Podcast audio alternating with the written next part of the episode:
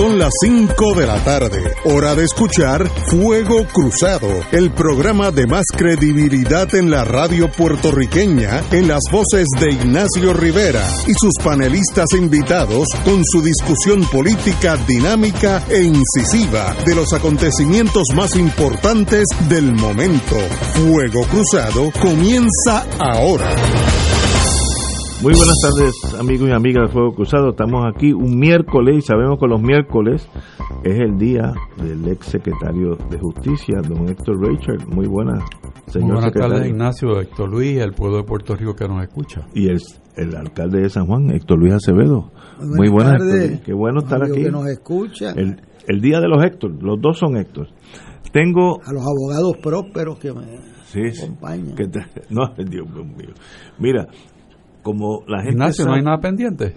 No, no. ¿No? ¿Seguro? No, no, hay un vacío de, de- Ah. por lo menos de información. Yo no ok. sé que se que está tramando el Yo creo que hay que están trabajando. Sí, están trabajando, pero no no no hay No, ahora no. No, ahora no, hasta después de las elecciones. Que es lo que Mm, debe ser. No, no estoy tan seguro. No, no lo debe ser, debe ser hasta después de las elecciones, porque si a mí me acusan dos semanas antes de las elecciones, aunque sea una acusación falsa, me afecta a las elecciones. Porque eh, ¿Y eso no se hace? no se hace, pero no está Ah. mal hecho. Y como ahora, eh, bajo Trump, todo funciona correctamente. pues, Conserva el humor, el. Bueno. importante para la salud mental. bueno, Trump está activo. como la gente sabe que yo conozco a Héctor Luis Acevedo, todo el mundo me hace unas preguntas. Y yo, para no meter la pata y violar los derechos civiles de votación a la gente que me pregunta, yo digo, no, no, aguanta. El, óyeme el miércoles, porque yo de eso no sé. Aunque sepa, no, no, no me atrevo a sugerir. Hay mucha duda de. Ya lo, lo que quedan es. El voto adelantado se divide en dos facetas. Aquellos que van a votar creo que eh, el weekend antes, ¿no? Este, el 30 de octubre, eh, por ahí, eh, unos días antes, que eso ya solicitaron y el 30 de octubre o el día que sea, van y votan. Eso es un llame, porque tú vas y, y pones el, eh, no la cruz, sino el cuadrito donde, donde sea.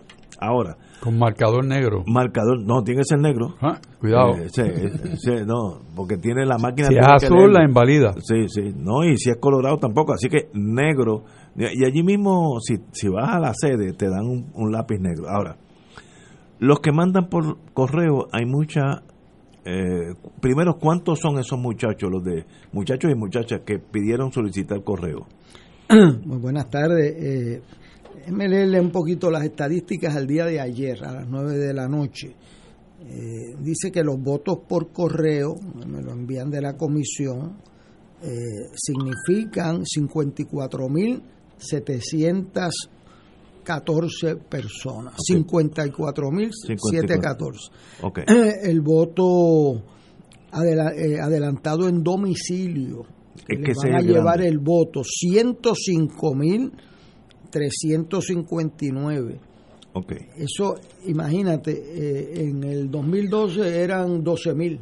O sea, esto es un salto de Diez 10 veces más. diez- Más, diez más veces o menos. más. El voto ausente, que es el de los militares, Cuatro mil y pico, ¿no? 6.753. Eso no es gran cosa. El voto eh, confinado, Eh, 4.917. entonces, entonces lo- Eso es muy interesante porque eran 9.000 en las primarias y bajan 4.000 en las elecciones. Ahí hay un signo de interrogación, ¿verdad? Eh, Ahora. Ahora mismo, eh, el voto adelantado en el precinto, que es los que van a votar el sábado antes, eh, es Los un voto 54.000. 54.000, 53.198. Cuando usted suma todo eso, le dan más de 200 mil puertorriqueños votando antes. O sea que aquí el más del 15% de las elecciones del electorado puertorriqueño va a ejercer su derecho al voto en el mes de octubre. Eh, esto no tiene precedente en nuestra historia. Yo eh, tengo una situación de preocupación con el voto a domicilio por el cual luché para que tuviera representación de los partidos, porque un amigo de Alejandro, de, Ignacio, en el 2012, el último día a las 11 de la noche, presentaron una enmienda para quitarle representación a los partidos en el voto encamado. Eh, y de momento se duplicaron. Y eh, después de que el periódico El Nuevo Día, merece crédito por eso, sacara gente muerta solicitando votos adelantados, pues el juez Conti dio la representación de los partidos y, y por eso salió electo el que más votos tenía y no el que más muertos tenía. Eh, o sea que aquí los detalles cuentan. Eh, me preocupa mucho y quisiéramos tener aquí al presidente de la comisión porque este número de 105 mil eh, visitas que hay que hacer 105 mil visitas. eh, para el 24, una semana antes de las elecciones, yo eh, en mi Hay que tener un experiencia... Eh, o sea, una división. bueno, de- yo eh, creo que aquí hay, no hay- primero, no hay experiencia de una. Segundo, estamos en medio de una epidemia, ¿verdad? Que estamos en lo. Yo les envié a los compañeros el, lo que me hicieron llegar del doctor Ibrahim Pérez y Judith Rodríguez. Sí, y, lo- y que decían que era por las primarias el pico a mitad de agosto y en septiembre, ¿qué primarias hubo? Así que no hay ninguna primaria, es que tenemos unos brotes en Puerto Rico peligrosísimos. Eh, yo eh, creo que hay que recomiendo al presidente de la comisión y a los comisionados eh, visitar a la Junta de Control Fiscal, a la señora Yaresco, eh, y les recomiendo a la señora Yaresco que economice dinero en otros eventos y no en las elecciones, ¿sabes? Que lo economice en el Capitolio y le tumba un millón de pesos o le tumba un millón a los contratos que hay en, el gobierno, qué sé yo, pero aquí a esos funcionarios de colegio que van a tener que ir días antes a las casas, hay que darle todos los incentivos de dieta, de millaje, de lo que sea, porque esa gente son clave para que esto funcione. O sea, en, en- en derecho electoral hay una norma que se llama que más vale una onza de administrabilidad admini- que una libra de buenas intenciones. Y aquí vemos como un sistema que se hizo pensando en un grupo pequeño aquí explotado por la razón que todos sabemos que es la epidemia, pues. correcto. A, a más de 100 mil. Visitar 100 mil hogares en una semana. El presidente dijo algo que no iban a volver si no estaban. Eso es altamente controversial. Pero es que tienen bien poco tiempo. Eh, están contra el reloj y dependen de que los funcionarios aparezcan. Eh, eh, no hay experiencia para tú tener tantas rutas de funcionarios visitando a la gente. Ellos están eh, haciendo un cómputo con el lápiz ese de Ignacio que se acaba de caer al piso, de 30 visitas por día eh, en medio de una semana. A mí me está eso, el, el lápiz aguanta todo lo que tú le escribas Pero y la- el papel también. Es que son cientos. 5 mil.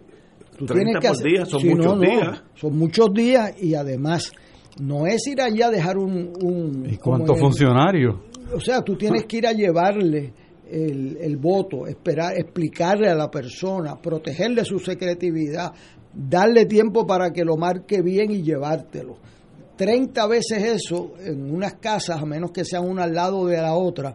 Yo inscribí mi, con doña Margot Arce, eh, que me recuerdo de ella con mucho cariño, que representaba al Partido Independentista, la profesora Seguro. distinguida. Eh, en la casa de ella guardábamos las papel- eh, lo- los papeles de la inscripción y doña Conchita del PNP. Fue una experiencia eh, transformadora para mí, ver cómo puertorriqueños podemos trabajar junto de funcionarios de colegio, pero eso cogió tiempo. Eso cogió tiempo porque tú llegas allí, la persona está bañándose, este, tú llegas allí y, y están dándole la medicina a un encamado. Este, o sea, eso no es automático. Así que yo creo que tienen que hacer un esfuerzo en expandir el tiempo de votación y empezar el 20 o el 18 a, a visitar la gente porque lo veo atropellado. Dense cuenta que estos son los mismos funcionarios que van a estar en las elecciones también y se van a quemar. O sea, entonces le tienen que dar un incentivo. Todavía no habían aprobado ese dinero al día de ayer, yo creo que eh, esto es para correr mañana. Tú necesitas darle un incentivo a esos funcionarios. Yo también le circulé a los amigos de este panel, eh, los licenciados prósperos, eh, eh, le circulé unas instrucciones que dio el secretario de salud para estos funcionarios y para otros, y yo las entendí contradictorias. O sea, le daban eh, las pruebas a los funcionarios, eso es otra cosa, le tienen que hacer pruebas a algunos funcionarios para visitar los hogares de ancianos, pero no para visitar las ejidas. Y eso pues yo quiero que un abogado más inteligente que yo me explique esa diferencia, ¿verdad? Este, y hacían dos o tres excepciones ahí que a mí me estuvieron Pero eh, bien difíciles de explicar.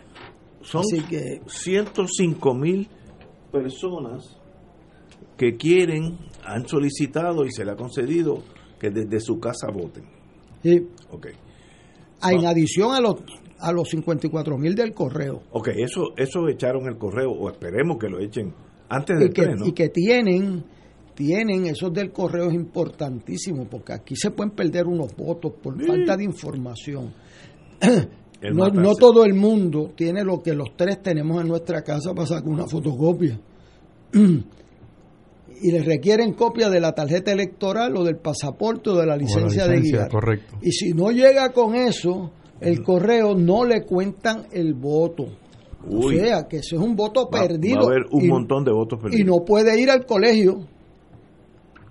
O sea, que yo quiero decir hoy en este programa, y creo Wow. que esto es bien importante, porque son miles de puertorriqueños que han solicitado voto por correo y algunos pues tenemos, yo tengo una fotocopia en casa, yo le saco una fotocopia en, en cinco segundos, pero, Pero esa es la excepción. pero esa es la excepción. Esa es la Entonces pues tienen que, los familiares que nos estén escuchando, las personas que solicitaron voto adelantado tienen que sacar una copia, porque eso va a llegar ya mismo en el correo.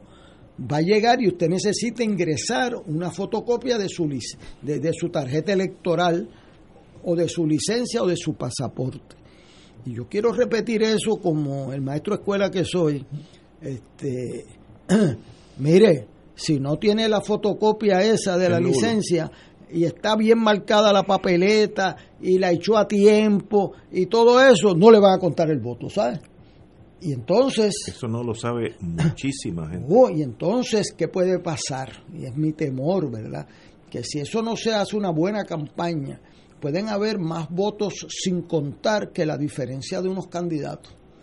Y entonces van a llamar a Mr. Richard para que les lleve el caso.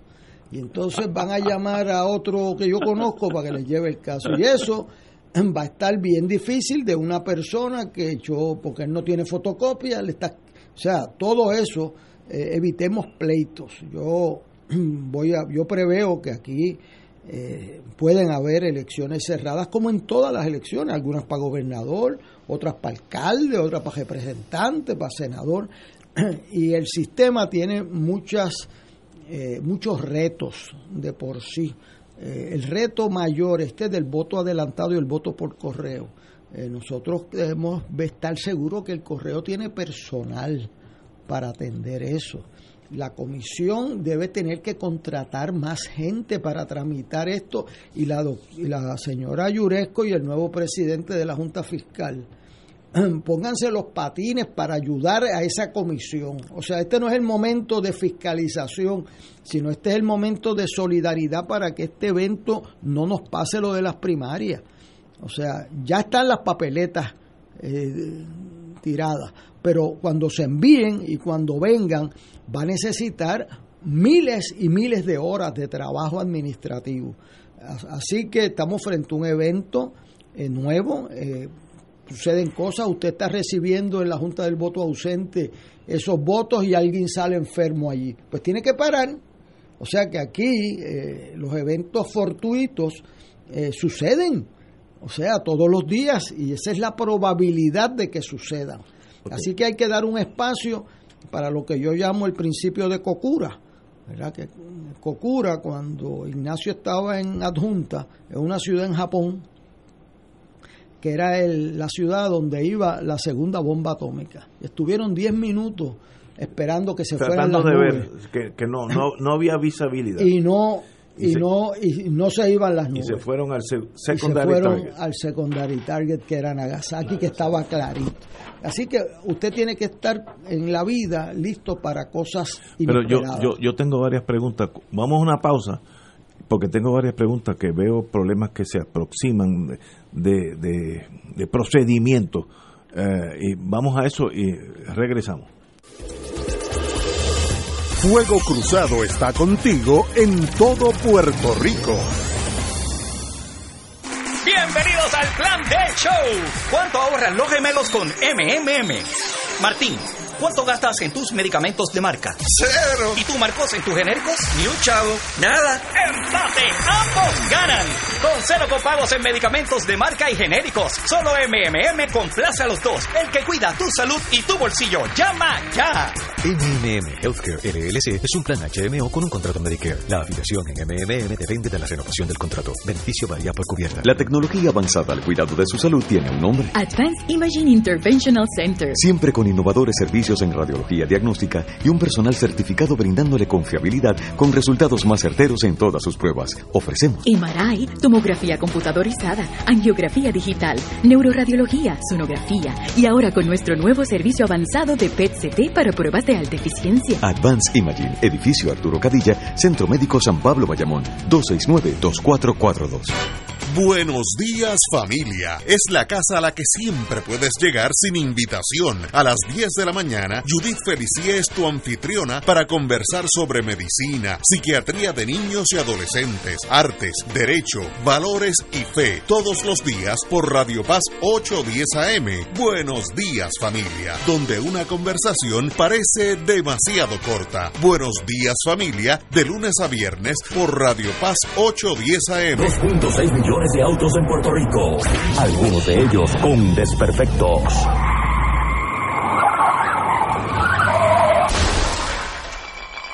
Autocontrol. Tu carro. Tu carro. Tu mundo. Lunes a viernes a las 11 de la mañana por Radio Paz 810 AM.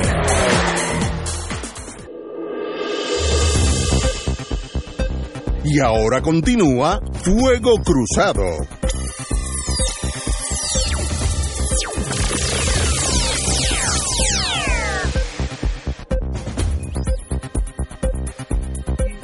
Vamos, vamos al aire, vamos al aire. Tengo una pregunta. Estamos hablando de este mismo tema ahora mismo y estoy medio confundido. Vamos, no en el caso mío, pero estoy hablando de un caso, como dicen los abogados, inarguendo. Yo solicité el voto adelantado en mi residencia. Ese día llega un representante, el día que sea, antes del noviembre 3. Tiene que ser ahora mismo. El pues. 24 o el 25 que van a empezar. No, no tiene que ser. Yo empezaría desde ahora. Claro, pero no tienen los maletines hechos, pero que los Oh, que contraten personal y los hagan porque si lo esperan para el 24, No hay tiempo. vamos a estar en este programa con los teléfonos inundados de gente que, que, que no lo han visitado. que no lo han visitado y desesperados. Ok, pero me visita, viene a- alguien del PNP, alguien del Partido Popular y alguien del PIB o de Victoria Ciudadana. Yo creo que esos son los que más o menos estarán allí. ¿Qué hacen? Entran, buenos días, buenas tardes, siéntense aquí, yo quiero, este es su, eh, yo voto, y qué hacen con esa, ah, tengo que sacar una copia de mi licencia de conducir, Le van etcétera. a preguntar, ¿tiene, Ah, su. ¿tiene la copia? No la tengo. ¿Algún vecino por aquí tiene una copia? o ellos tener una cosa manual, lo- Un los que visitan. Estoy pensando en voz alta. Ok. Y entonces, vamos a asumir que le tomaron fotos mi licencia de conducir y ellos sabían ese voto y a dónde va ese voto. Se lo llevan esa junta eh, de balance, esa junta de colegio para todos los efectos, se lo lleva a la junta de inscripción permanente de ese pueblo. Ellos recogen en adjunta, en adjunta. en adjunta y después hacen un inventario y lo traen para San Juan al fin de cuando terminen. Ahí se supone que ellos cuando llegue eso, el fin de semana eso, el día antes de las elecciones, empiecen a sacar el sobre, a cotejar toda esa información que llega para depositar esos votos En los precintos, en, en, los en el precinto correspondiente. Muy bien. Este, ese aspecto, los amigos que nos escuchan, pues suena fácil, pero eso no es cuestión de dos segundos. ¿ah? Usted tiene que cotejar que Héctor Richard de Cardona, que está aquí votando, aparece en la lista en ese precinto. Y que esa tarjeta que está allí tiene el mismo número. Eso coge, para uno que tenga mucha experiencia, 20 segundos, 30 segundos. Por 100 mil son muchos segundos. ¿ah? Sí. Este, entonces, depositar ese voto en el precinto que es pueden haber algún nivel de errores, ¿verdad? Pero ese es el procedimiento, Ignacio. Usted está bien orientado, te visitaron. Yo veo Ahora, pero- pero- que el promedio de 30 por día, Pero se necesitan, se necesitan muchos grupos de 30 muchos grupos de funcionarios. Sí, para- para hacer Y- 30 por y, más vale que la Junta Fiscal entienda que hay que darle algún incentivo a esa gente y lo hagan. O sea, eh, hoy es 7 de octubre, día de Power y Giralt, y las elecciones son el 3 de noviembre. Estamos, eh, 27 días. ah, estamos Eso ahí. es lo que es matemático. ahí. 27. Este, aquí no, no se pueden cometer errores porque se pagan los errores. Así que yo le puedo decir que reclutar esos funcionarios de colegio para el día de las elecciones da trabajo. Ahora vamos a tener menos colegios porque los partidos que tenían dificultades, este 15% del electorado va a disminuir el número de filas. Gracias a Dios es una gran cosa que disminuya el número de filas, porque la pandemia está arriba. Así que esto va a ser, im- imagina, el 15% menos en los colegios. Eso es, una- Eso es bueno. eso es bueno, pero también esos funcionarios de colegio, la experiencia me dice que quienes van a ser los que trabajen el 3 de noviembre. Normalmente son la gente más comprometida que trabajaron también en el voto el sábado, Seguro, seguro. porque son los comisionados, No, los directores es- de eso va a unidad. ser así. Y entonces, ¿y quiénes van a visitar las casas?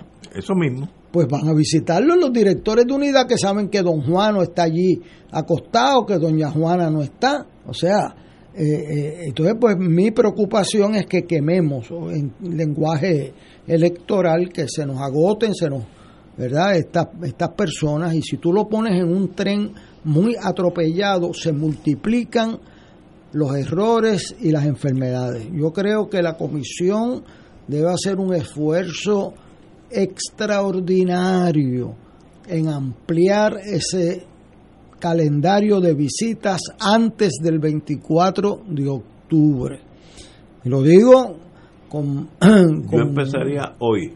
eh, porque Hoy. en Estados Unidos ya hay gente votando. Sí, montones. o sea, Mi- el mi problema es, me dijeron esta mañana que tenía un problema con los maletines. Bueno, pues contraten más gente y vayan mañana y pida al presidente con los comisionados una cita con la señora Yuresco y le diga, mire, aquí están las elecciones de 200 mil electores y ella, yo la vi aquí y la vi por teléfono, eh, diciendo como yo les di todo lo que me pidieron, me lo tienen que justificar, pero me, pero yo le di, le di más, le di nueve y usaron medio millón. Ahí me- eso fue la contestación que Eso dio. fue lo que dijo. Este, yo creo que ella y el eh, va a estar en una actitud eh, de cooperación urgente. O sea, estas cosas, aquí quedan 27 días para las elecciones. Usted no puede eh, esperar una semana para esto.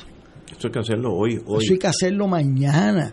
Este, y los partidos van a tener algún nivel de dificultad de reclutar gente. Entonces, mi temor es que el primer día vayan, Ignacio. y El si- primer día aparecen. y ese, este día yo estoy en el médico Ah. porque tenía que estar en el médico.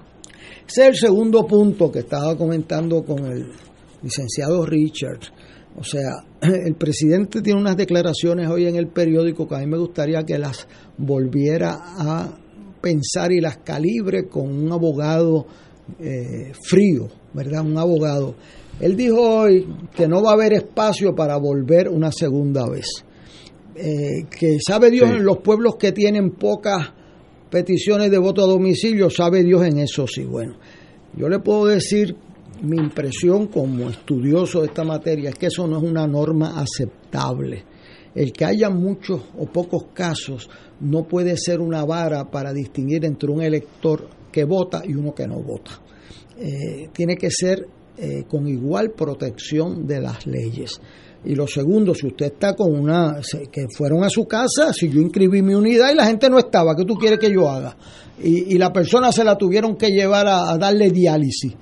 Y ahora que usted va a decir que va a perder el voto porque está en dos horas de diálisis porque se puso mal hoy, pues tiene que volver. Por eso es que digo que no se pueden meter en camisa de once varas y no pueden establecer, a mi entender, aquí está un, un, abogado litigante, dos abogados litigantes, no pueden establecer una norma que no aguante un pleito. Y, y, nosotros debemos evitar los pleitos. Y una norma que diga en unos pueblos que tengan pocas peticiones de voto a domicilio que vayan dos veces y en una en un pueblo que tenga muchas peticiones de domicilio van una sola vez.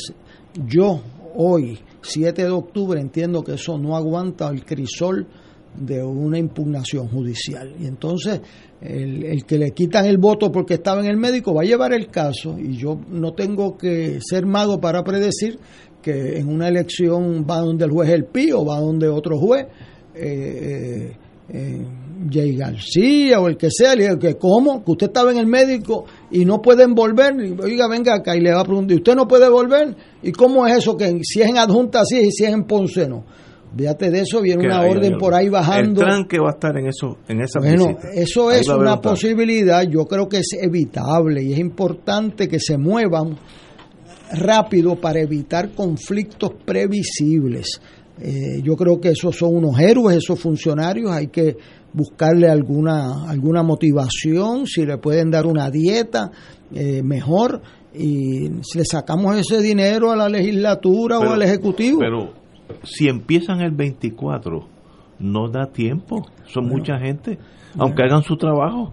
Bueno, técnicamente el lápiz aguanta todo, o sea, el papel Ah, bueno, aguanta sí, todo lo que usted le escriba, pero eh, yo que he estado en eso, siempre usted tiene que dar un margen para error, para que no esté, para que llueva, para que haya inundaciones. ¿Por qué no empiezan el Este, 10?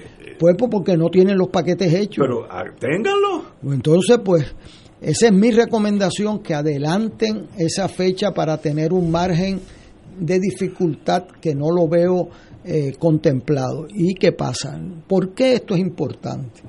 Porque lo que no queremos que pase, que es una buena idea que Yo sé. vayan a las casas y es una buena idea que tengan los correos, pero si la, la tienen que poder administrar, y yo veo un problema real en que no les va a dar tiempo del 24 al tres. 2, al 1, no le va a dar nada. tiempo porque el, porque el otro día, el sábado, empieza la votación de 50 y Exacto. pico de mil. Esa gente tiene que estar allá. y esos son los mismos. Eh, Los partidos no tienen ejércitos eh, secretos que llegan 20 mil personas.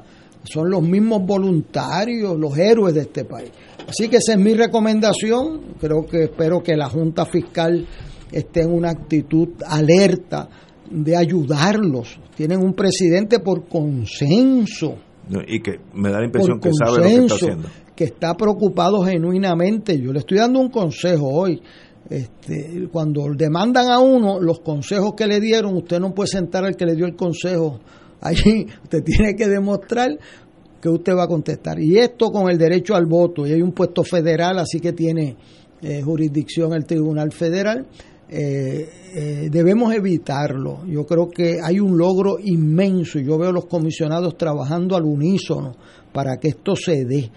Pero el, el barco es grande, el, el reto No, no, es bien el- el- grande, los números nunca antes vistos en Puerto Rico. Así que hay que parear en proporción al reto los recursos.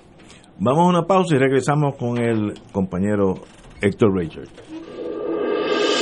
Esto es Fuego Cruzado por Radio Paz 810 AM. El Servicio de Conservación de Recursos Naturales del USDA anuncia su programa voluntario de incentivos de calidad ambiental EQIP, con el propósito de ayudar a los agricultores puertorriqueños a aplicar prácticas para conservar el suelo, el agua, el aire, las plantas, los animales y la energía. Los agricultores pueden solicitar para EQIP en cualquier momento, pero la fecha límite para el primer periodo de aplicación del año fiscal 2021 es el 30 de octubre. Llame a su oficina local de NRCS o visite www.pr.nrcs.usda.gov para más detalles. USDA es un proveedor, empleador y prestamista que ofrece igualdad de oportunidades. Fuego Cruzado está contigo en todo Puerto Rico. Farmacia San Rafael, la primera farmacia de comunidad especializada desde el 1952, atendida por su segunda y tercera generación. Servicios de lunes a viernes de 8 de la mañana a 6 de la tarde, los sábados hasta las 3 de la tarde, aceptando los planes de Vital y la mayoría de los planes. Envíanos tu receta a farmacia@fsanrafael.com. Fax 721-4165 o llámanos al 724-3333. En Internet, Farmacia San Rafael. Todos los jueves Radio Paz y la Administración del Seguro Social te ofrecen un espacio informativo para orientarte y aclarar tus dudas sobre los derechos, requisitos y obligaciones para poder disfrutar de sus beneficios. Plantea tus preguntas por el 787-300-4982 y conoce antes que nadie los detalles concernientes a cambios y nuevas regulaciones, escuchando todo sobre Seguro Social con Víctor Rodríguez los jueves de 2 a 3 de la tarde por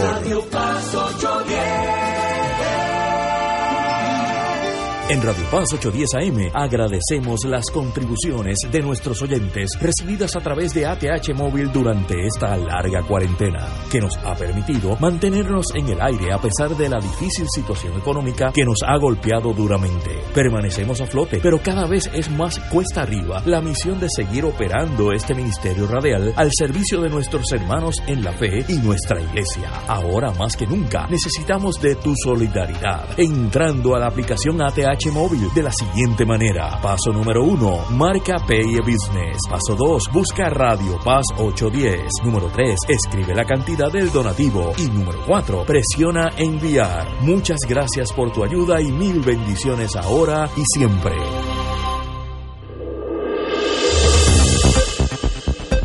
Y ahora continúa Fuego Cruzado. Regresamos, estamos analizando la posibilidad de una elección sin arruga alguna, seamless se dice en inglés, sin, sin problema alguna, y la posibilidad donde ahí podría haber alguna que otra problemática. Yo estoy mirando esos 5 mil personas que van a votar desde sus casas. 105 mil. 105 mil, perdón por la problemática logística de los, em, representantes de los partidos, estar en 105 mil casas. Eso es un montón de visitas. Héctor. Yo creo, Ignacio, que realmente no estamos hablando de que si va a haber una elección sin arrugas, va a haber una elección con arrugas. Desde ahora hay arrugas. Ha habido arrugas desde hace el momento en que se aprobó una ley que tenía arrugas. ¿Ok? Vamos, vamos a decir que estamos cosechando las arrugas. Las arrugas que vienen de una decisión mal tomada por la legislatura y la gobernadora. O sea, vamos a partir de ahí. Entonces, tenemos el problema al frente, ¿no? Nosotros no nada más, el país está preocupadísimo por eso. Donde quiera que uno se meta, le preguntan, bueno, ¿qué va a pasar? le preguntan a uno. Bueno, entonces, vemos que la llave la tiene la persona que tiene a cargo las elecciones porque tiene que ordenar un plan de dos dimensiones. Número uno, que cree una estructura de personal que tenga la capacidad para manejar 105 mil visitas a personas que no están en completa salud. Ese es el tranque Porque grande. son las personas que son de mayor edad, que están enfermos, que están encamados. ¿Eh? O sea que el tiempo que le toma a uno Wow. hacer una visita, aunque sea lo que llamamos en mi pueblo una visita de médico, entra y sale, no son dos minutos. 15 minutos. Son personas que hay que explicarle por qué estás ahí, qué vas a hacer, cómo se hace, eh, la ¿Dónde introducción. pone la- ¿Dónde pone eh, la cruz, lo que sea? Cuidado en ese aspecto. O sea, la persona tiene que votar ella, no nadie va a votar por ella. O sea, que, que eso está de frente. ¿Cuántas personas se pueden visitar diariamente en Puerto Rico con funcionarios por lo menos dos por visita? Pues hay que analizarlo y pensar que si en un- una oficina con aire acondicionado y muchos estadísticos y máquinas y computadoras dicen que son 25 o 30 al día, túmbale la mitad. Porque esos tipos no, no están en la calle, están cogiendo fresco y, tienen facilidad para sumar, qué sé yo. Esos no son los que van a decir, bueno, yo voy a entrar a esta urbanización, tiene control de acceso, primer problema. Ahí hay un primer problema. ¿Ok? Que no. Eh, estamos en el campo y la dirección son al cantillo de un gallo. Cuando llega al café, coge a la izquierda y el tipo no sabe de esa manera de coger direcciones porque no sabe que las direcciones en el campo no son con Google.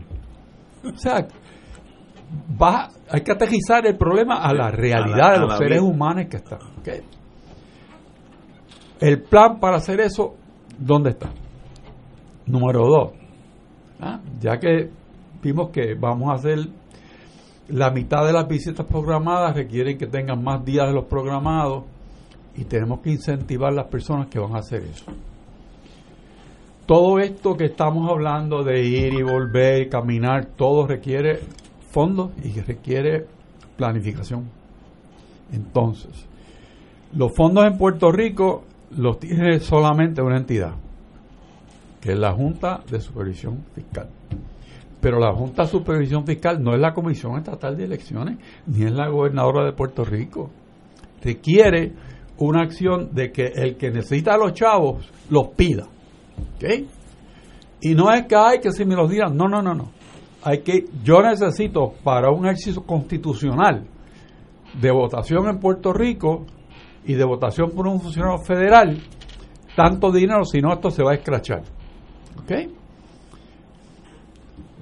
No va a haber mucha argumentación, sino justifícame lo que me estás pidiendo. Mira, vamos a justificarlo, pero para justificarlo requiere que hayas hecho tu asignación de cuánta gente, qué le vas a ofrecer, cuántos días, qué vehículos, y tienes que cuantificar eso y presentárselo a un financiero. ¿Eh? Ese financiero te va a decir sí o no. O te va a decir, apúntame de dónde lo voy a sacar porque de mi bolsillo no es. O sea, identifícame a alguien a quien yo le voy a quitar fondos para poder darlos a ti. Que son, lo tuyo es más prioridad que lo del otro. Justifícame eso a mí y yo te atiendo. Pues estar seguro de que con un planteamiento racional, la Junta de Control Fiscal va a operar racionalmente y te va a dar los chavos. Pero si te pones a lucubrar de qué voy a hacer y qué me va a pasar y cómo será, llega el día de las elecciones y no las puedes celebrar constitucionalmente hablando. Y como decíamos, la idea de que, bueno, como estoy corto de tiempo, voy una sola vez porque no puedo ir dos veces a ver el viejito. Pero espérate, pero vamos a ver.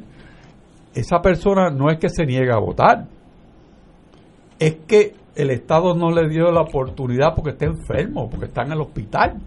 O sea, ¿cómo tú le vas a, a cargar a- en contra a una persona que quiere votar? Que el día que a ti te se antojó de ir a buscarlo, él no estaba. O sea, ¿cómo él sabe que tú vienes? O sea, ese balance humano, esa benevolencia del Estado, del Estado de Derecho, ¿ah? Estamos hablando de eso, del Estado de Derecho. No puede ser a lo loco, tiene que ser de una forma racional. Porque si no, eso vuelve en canto en un tribunal. O sea, ¿de qué estamos hablando nosotros? Pero- ¿Qué es más importante que el derecho al voto? Cuéntenme, ¿qué cosa es más importante? Pero No hay otra cosa porque eso lo decide todo. Esto es una cosa como, como una, como dice un house of cards, o sea, las barajas que se caen una atrás de la otra. La primera es la que empuja, el voto es lo que decide todo lo demás. Si nos equivocamos, ah, culpa la tenemos nosotros. Pero la oportunidad que nos dimos a nosotros desde la constituyente y la constitución de cómo vamos a hacer las cosas, el Estado de Derecho de Puerto Rico, ¿ah? pues vamos a cumplirlo. ¿Qué nos pasa? Si ese perro está ladrando hace rato, no lo estamos descubriendo en este programa. Eso está ahí. y todo el mundo te lo pregunta. ¿Qué van a decir ustedes? Hay algunas personas me dicen Sí, a mí "Ustedes también. para acá. Digo, yo nada. Héctor Luis es el que habla.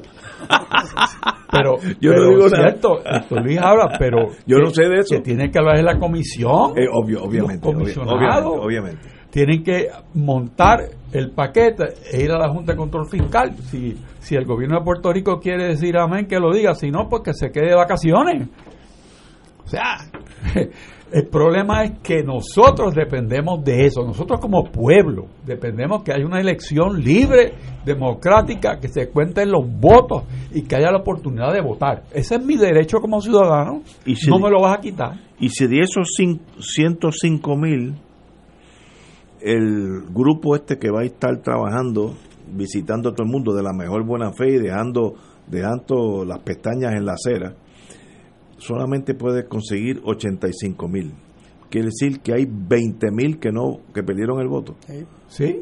Y eso es legal. Sí, bueno, si es la legal. lógica del presidente de la comisión Que se aplica, no pudimos llegar a esa Después gente. que lo documenten es legal, es vulnerable, a mi entender, si el espacio, o sea, yo creo que si van dos veces y no apareció la persona, Eso está bien. Ese, ese se ponchó. Pero si nunca llegan, porque no hay espacio para ni Ah, llegar. no, ahí, No. ahí, uh, ahí yo le puedo decir que eso es un mandamus y un injunction que hasta yo lo de, gano Entonces vamos a como estar- abogado. O vamos a sea, estar- no, no, pero eso hay que evitarlo porque yo le puedo decir que pues, por eso quiero evitar evitar preventivamente que cosas sucedan. Aquí pueden haber sitios donde no aparezcan todos los Sí, funcionarios. eso va a aparecer. Y eso entonces es. que aparezca el lunes, el martes y el miércoles, la nena se enfermó y yo no pude ir.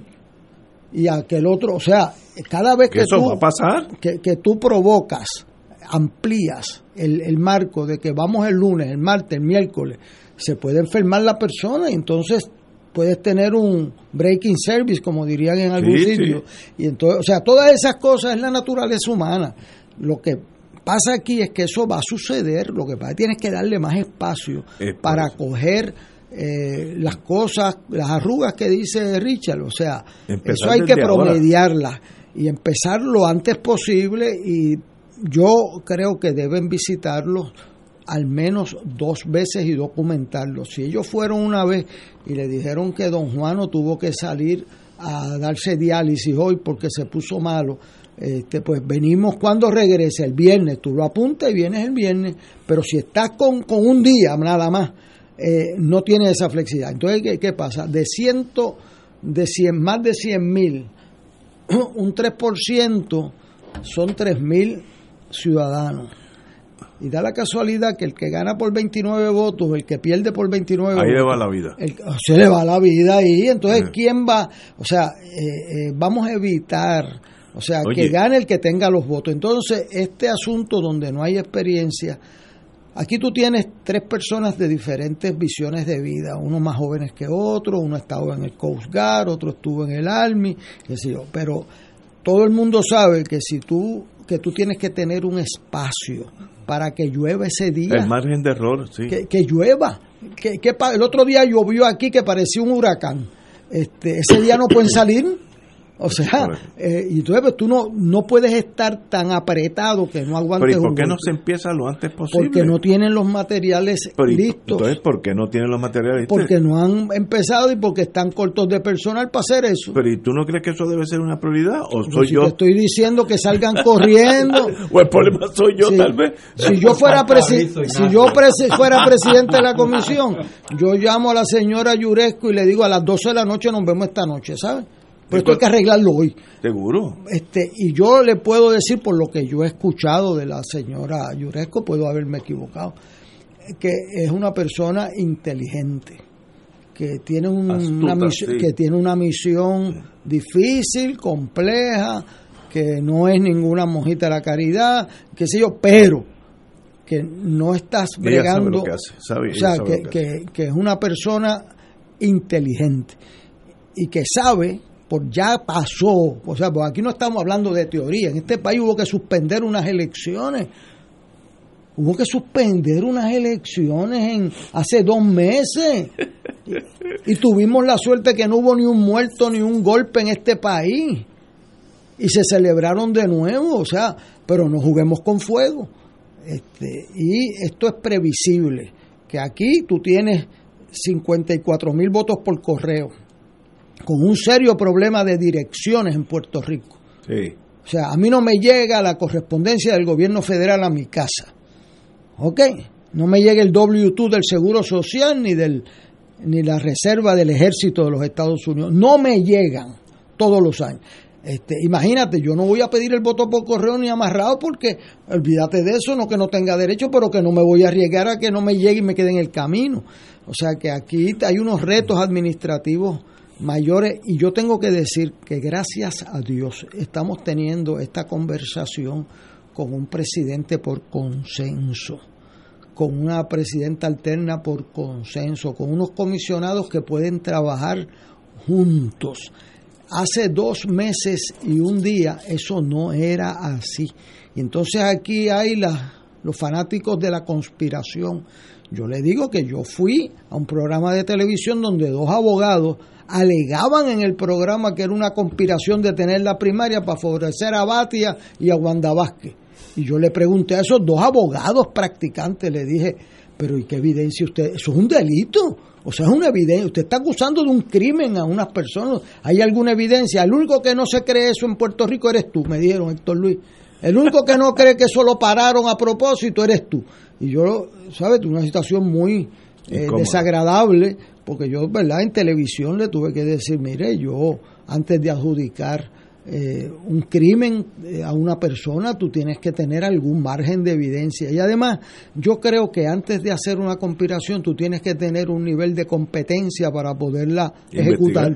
Y si no mandaron a hacer las papeletas y no, pues no, no conspiraron, ustedes están adjudicando un, paso, un paso posterior. Eh, esto es incompetencia. Esa es incompetencia pura. Esa era mi teoría y, y yo creo que la, el récord me, me dio la razón pero sembrar esa, ese germen de discordia. Eso es fatal. Eso le hace un daño a Puerto Rico terrible. Y yo creo que tenemos una oportunidad excelente de salir bien de esta encrucijada. Lo que ha pasado con los comisionados en los últimos dos meses es excepcionalmente leal a las causas grandes de Puerto Rico. Pero tenemos que prever, planificar, y estamos en una encerrona de mucha petición de voto adelantado y no veo el andamiaje administrativo para que pase con los menores problemas posibles. Vamos a una pausa, continuamos con este tema. Oye. Fuego Cruzado está contigo en todo Puerto Rico. Restaurante Marisquería Reina del Mar y Restaurante Mar del Caribe se han unido para ofrecerles la más extensa variedad de platos, calidad y sabor en mariscos frescos y carnes. Visítanos en calle Loíza, Punta Las Marías y disfruta de un ambiente elegante, familiar y seguro, tomando todas las medidas de seguridad. Abierto de martes a domingo desde las 12 del mediodía. Restaurante Marisquería Reina del Mar y Mar del Caribe, dando sabor a Puerto Rico. Localizado calle Loíza, Punta Las Marías, 787-545-5025. Ahorra con las ofertas para ti en Sidreña Coop. Llévate tu auto nuevo desde 1.99% APR. Baja el pago de tu préstamo personal y renuévalo desde 4.95% APR. Prepárate esta temporada y compra tus enseres y equipos desde 3.50 50% APR. Oferta válida del 8 de septiembre al 7 de octubre del 2020. Danos like en Facebook, Sidreña Coop o llámanos al 787-739-7700. Sidreña Coop es tuya, es mía, es nuestra. Acciones y depósitos asegurados por COSEC hasta 250 mil dólares. El gobierno federal no asegura esta institución. Fuego Cruzado, el programa de más credibilidad en la radio puertorriqueña, es ahora la tribuna abierta de análisis noticioso, con diversas perspectivas que exploran el trasfondo de lo que acontece a diario y cómo nos afecta. Escucha Ignacio Rivera y sus panelistas invitados de lunes a viernes en Fuego Cruzado en transmisión diferida a las 10 de la noche por Oro 92.5 FM. Tus hermanos del Santuario de la Virgen Madre de la Divina Providencia en Cupey te invitan al Rosario Cantado este martes 13 de octubre desde las 7 de la noche. En el mes del Rosario, ven y comparte en sana camaradería con los tuyos y las debidas medidas de seguridad para proteger la salud de todos. Transmisión radial por Radio Paz 810 AM y Facebook Live del Santuario. Info 787-646-9448. Y ahora continúa Fuego Cruzado.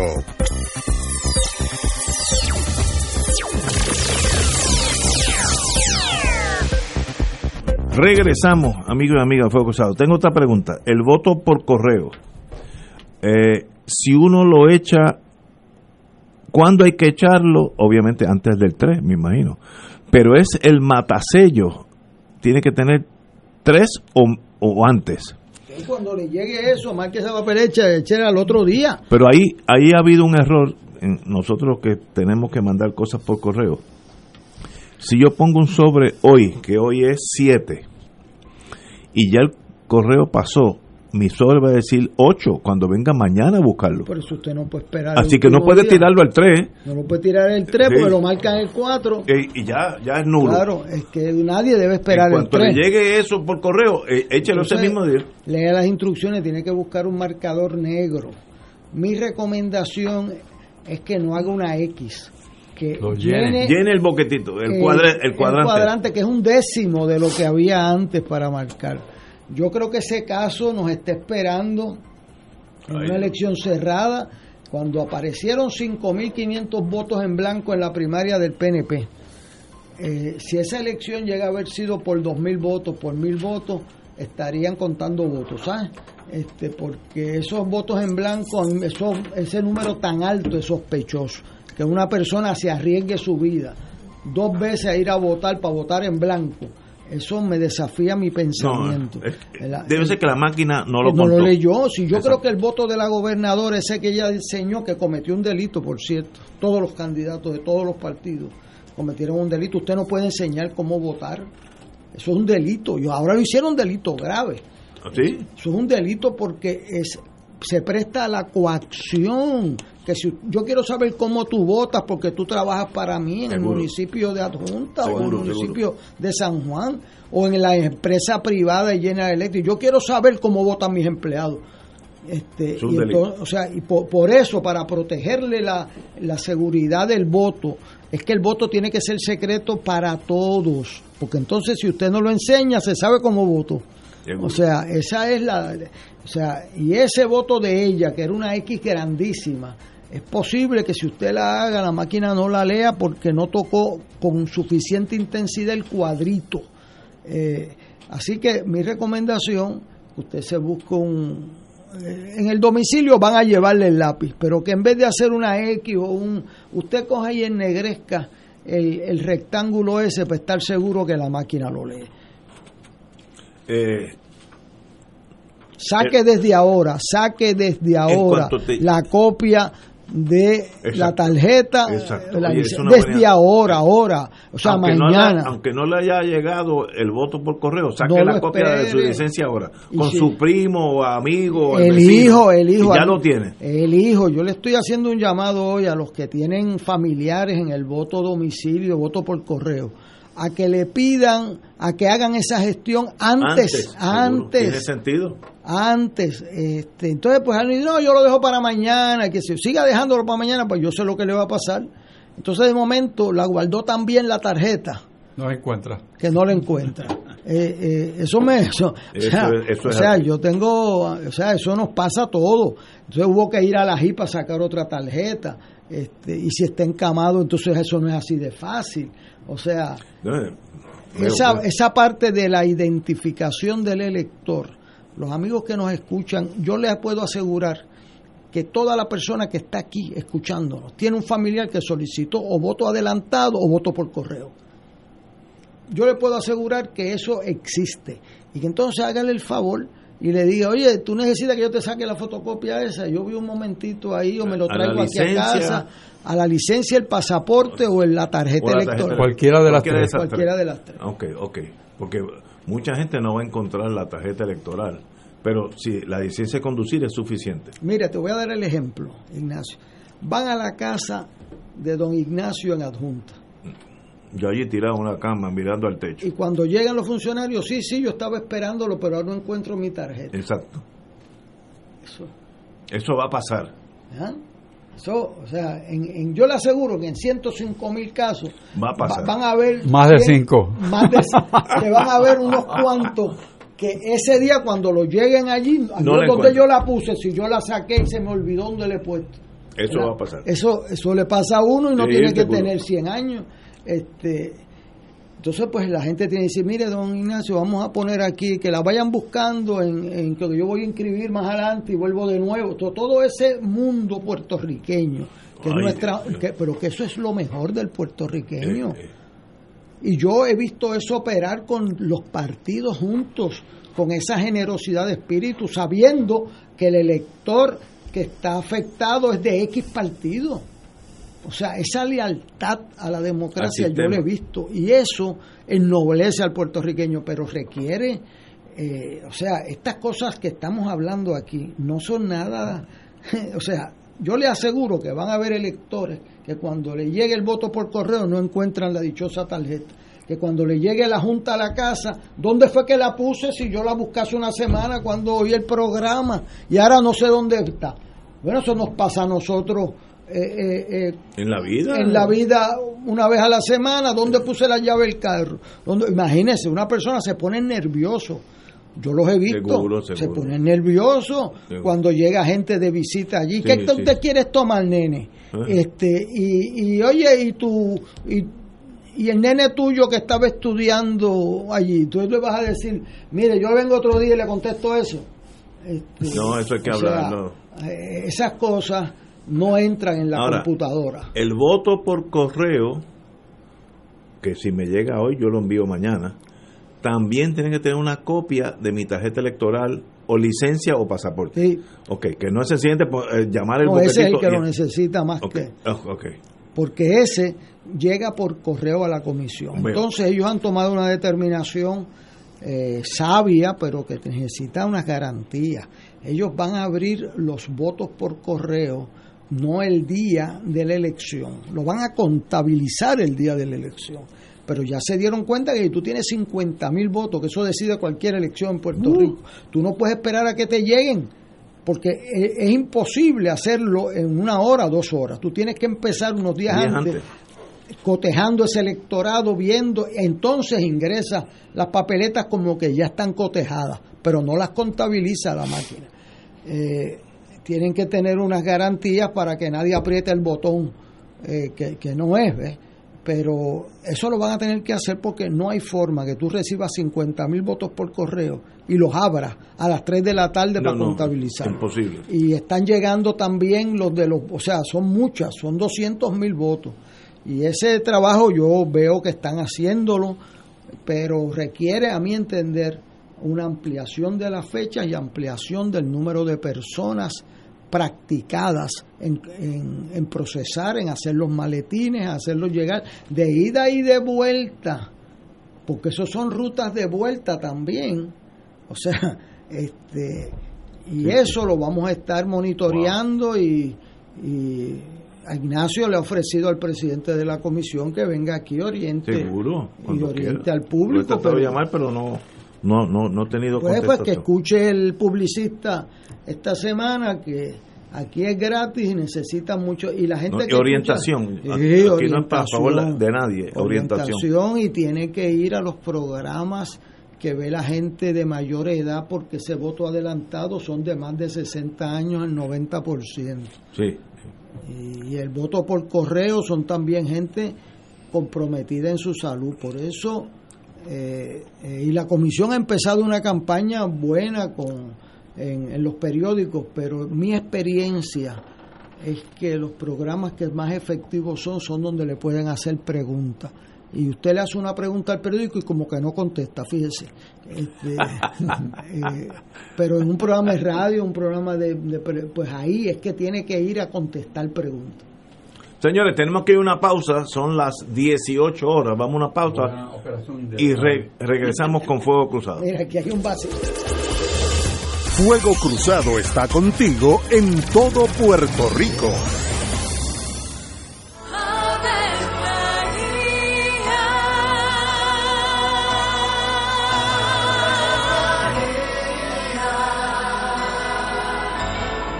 El ángel del Señor anunció a María. Y ella concibió por obra del Espíritu Santo. Dios te salve María, llena eres de gracia, el Señor es contigo. Bendita tú eres entre todas las mujeres, y bendito es el fruto de tu vientre Jesús. Santa María, Madre de Dios, ruega por nosotros pecadores, ahora y en la hora de nuestra muerte. Amén. He aquí la esclava del Señor. Hágase en mí según tu palabra. Dios te salve María, llena eres de gracia, el Señor es contigo. Bendita tú eres entre todas las mujeres, y bendito es el fruto de tu vientre Jesús. Santa María, Madre de Dios, ruega por nosotros pecadores, ahora y Y el Verbo se hizo carne. Y habitó entre nosotros. Dios te salve María, llena eres de gracia, el Señor es contigo. Bendita tú eres entre todas las mujeres, y bendito es el fruto de tu vientre Jesús. Santa María, Madre de Dios, ruega por nosotros pecadores, ahora y en la hora de nuestra muerte. Amén. Ruega por nosotros, Santa Madre de Dios. Para que seamos dignos de alcanzar las promesas de nuestro Señor Jesucristo. Oremos. Derrama, Señor, tu gracia sobre nosotros, que por el anuncio del ángel hemos conocido la encarnación de tu Hijo, para que lleguemos por su pasión y su cruz a la gloria de la resurrección, por Jesucristo nuestro Señor. Amén. Gloria al Padre, al Hijo y al Espíritu Santo. Como era un principio, ahora y siempre, por los siglos de los siglos. Amén. En Oro 92.5 FM, Radio Paz 810 y el Canal 13 estamos trabajando a tono con la emergencia que en estos momentos está viviendo Puerto Rico. Estamos ofreciendo nuestros servicios al máximo con el personal disponible según nos permitan las circunstancias. Si tiene un mensaje para ofrecer a sus asociados, clientes o personal, solo tiene que llamar al 787-349-7949, 787-552-0825 y nuestros empleados le al personal de ventas para atender su necesidad. A nuestros clientes estén en comunicación con su ejecutivo o ejecutiva de ventas que continúan ofreciendo sus servicios como de costumbre. Recuerden los teléfonos 787-349-7949 y 787-552-0825. Aquí la llama se enciende cada tarde a las 5 porque escuchas Radio Paz 810 AM, WKBM San Juan y retransmite en diferido WOROFM Corozal San Juan, la Casa de Fuego Cruzado, el programa de más credibilidad en la radio puertorriqueña.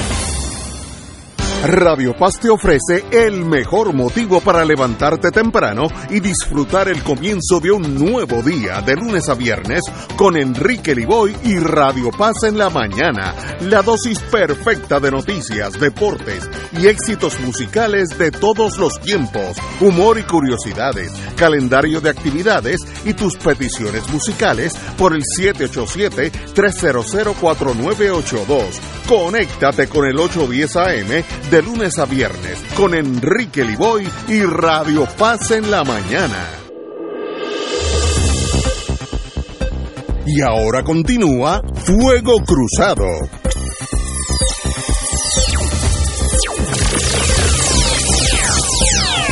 Bueno, amigos, amigos y amigas, la consulta de estatus va tras concluir que las disposiciones en dicho estatuto son constitucionales. Nuestro Tribunal Supremo concluyó que las disposiciones de la ley para la definición final del Estatus de Puerto Rico, el nombre lo dice todo, la definición final del Estatus de Puerto Rico son constitucionales. Cito al Tribunal Supremo. Sostenemos la constitucionalidad de esa ley. Además, resolvemos que el subcapítulo X de lo que sea es constitucional y por ello se deniega el auto demandamos solicitando para suspender su implementación. Eh, así dijo el tribunal, nuestro Tribunal Supremo. Los, los demandantes argumentaban que la propuesta de celebrar esta, esta consulta publicitaria sin el aval del Congreso Federal, junto con una votación simbólica sobre la presidencia de los Estados Unidos el mismo día de las elecciones generales, el 3 de noviembre, le costaría al pueblo millones de dólares en fondos públicos, ya que ambas consultas son meros caprichos políticos sin consecuencia jurídica alguna. Esa es la posición del demandante. el Tribunal Supremo dispuso que el plebiscito cumple con un fin público, cito, ya que permite a todos los puertorriqueños en igual de condiciones participar y expresar a favor o en contra de ratificar e implementar la fórmula de estatus que resultó favorecida en los plebiscitos del 12 y el 17 y ejercer su derecho a la autodeterminación. Así que fue al Tribunal Supremo y todos el 3 de noviembre, sea sí o no, tenemos el derecho de votar, pero sí es legal. Don Héctor Richard, secretario de Justicia. Bueno, la Secretaría de Justicia no tiene nada que ver con eso. Lo, bueno, ya el tribunal se expresó y ya, está. una mayoría y solamente hay un voto disidente, entiendo yo, que es la buena Abel Rodríguez. Eh, el análisis que hicieron, pues se respeta. Hay un análisis hoy de un profesor de Derecho en el periódico Nuevo Día cuestionando si eh, un, una idea política puede ser un fin público expresado en la manera en que está en esa papeleta especial. Eh, pero yo creo pues está ahí, no, no podemos hacer nada con eso. Eh, yo creo que hay cosas más importantes hoy mismo pasando en el país que ponernos a pensar en eso. Eh, ya, ya eso es un hecho. Don Héctor, Luis Acevedo, el otro Héctor. Bueno, hay una opinión disidente del juez Ángel Colón. Hay dos opiniones disidentes del juez Ángel Colón y hay una opinión mayoritaria del juez Martínez Torres, quien tiene una aseveración en un caso anterior en contra del Estado Libre Asociado. Eh, eh, rarísima en un juez que tiene que velar bien sus expresiones, ¿verdad?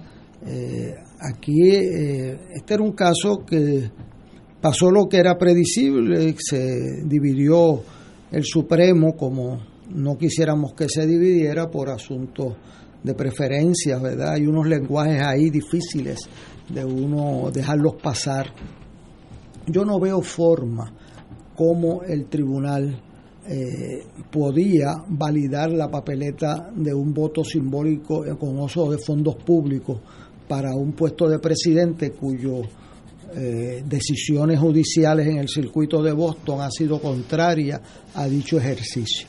Eso yo creo que ahí eso es altamente vulnerable. El otro aspecto del plebiscito, el problema que tiene es que la ley es una ley como un discurso político de tribuna. O sea, ¿cómo tú haces un proceso electoral donde tú cantas los resultados y, y das un discurso político? Las leyes electorales son neutrales son tienen que ser para contar los votos, no estar haciendo, usted vaya a la tribuna después allí frente al Capitolio y diga todo lo que usted quiera decir, pero no lo puede decir en la ley habilitadora de un proceso. El Supremo yo intimaba que por mayoría iba a validar eh, eh, la expresión de ese voto, yo lo veía venir, eh, no esperaba que yo creo que lo menos que podían hacer si fueran más cautelosos era reservarse el juicio del 2004 de esa papeleta porque no se sabe si va a estar vigente para allá y adelantar ese juicio que es la parte insostenible. Eh, insostenible porque hay unas decisiones de Boston diciendo que no se puede votar por el presidente de los Estados Unidos, sino un Estado, y esa es una decisión final y firme en el caso de Igartúa 1, 2 y 3. Y entonces eso ellos hacen caso omiso. También en el plebiscito anterior, el mismo juez Martínez Torres, el ponente de una decisión insostenible eh, permitiendo el uso de fondos públicos durante un proceso electoral.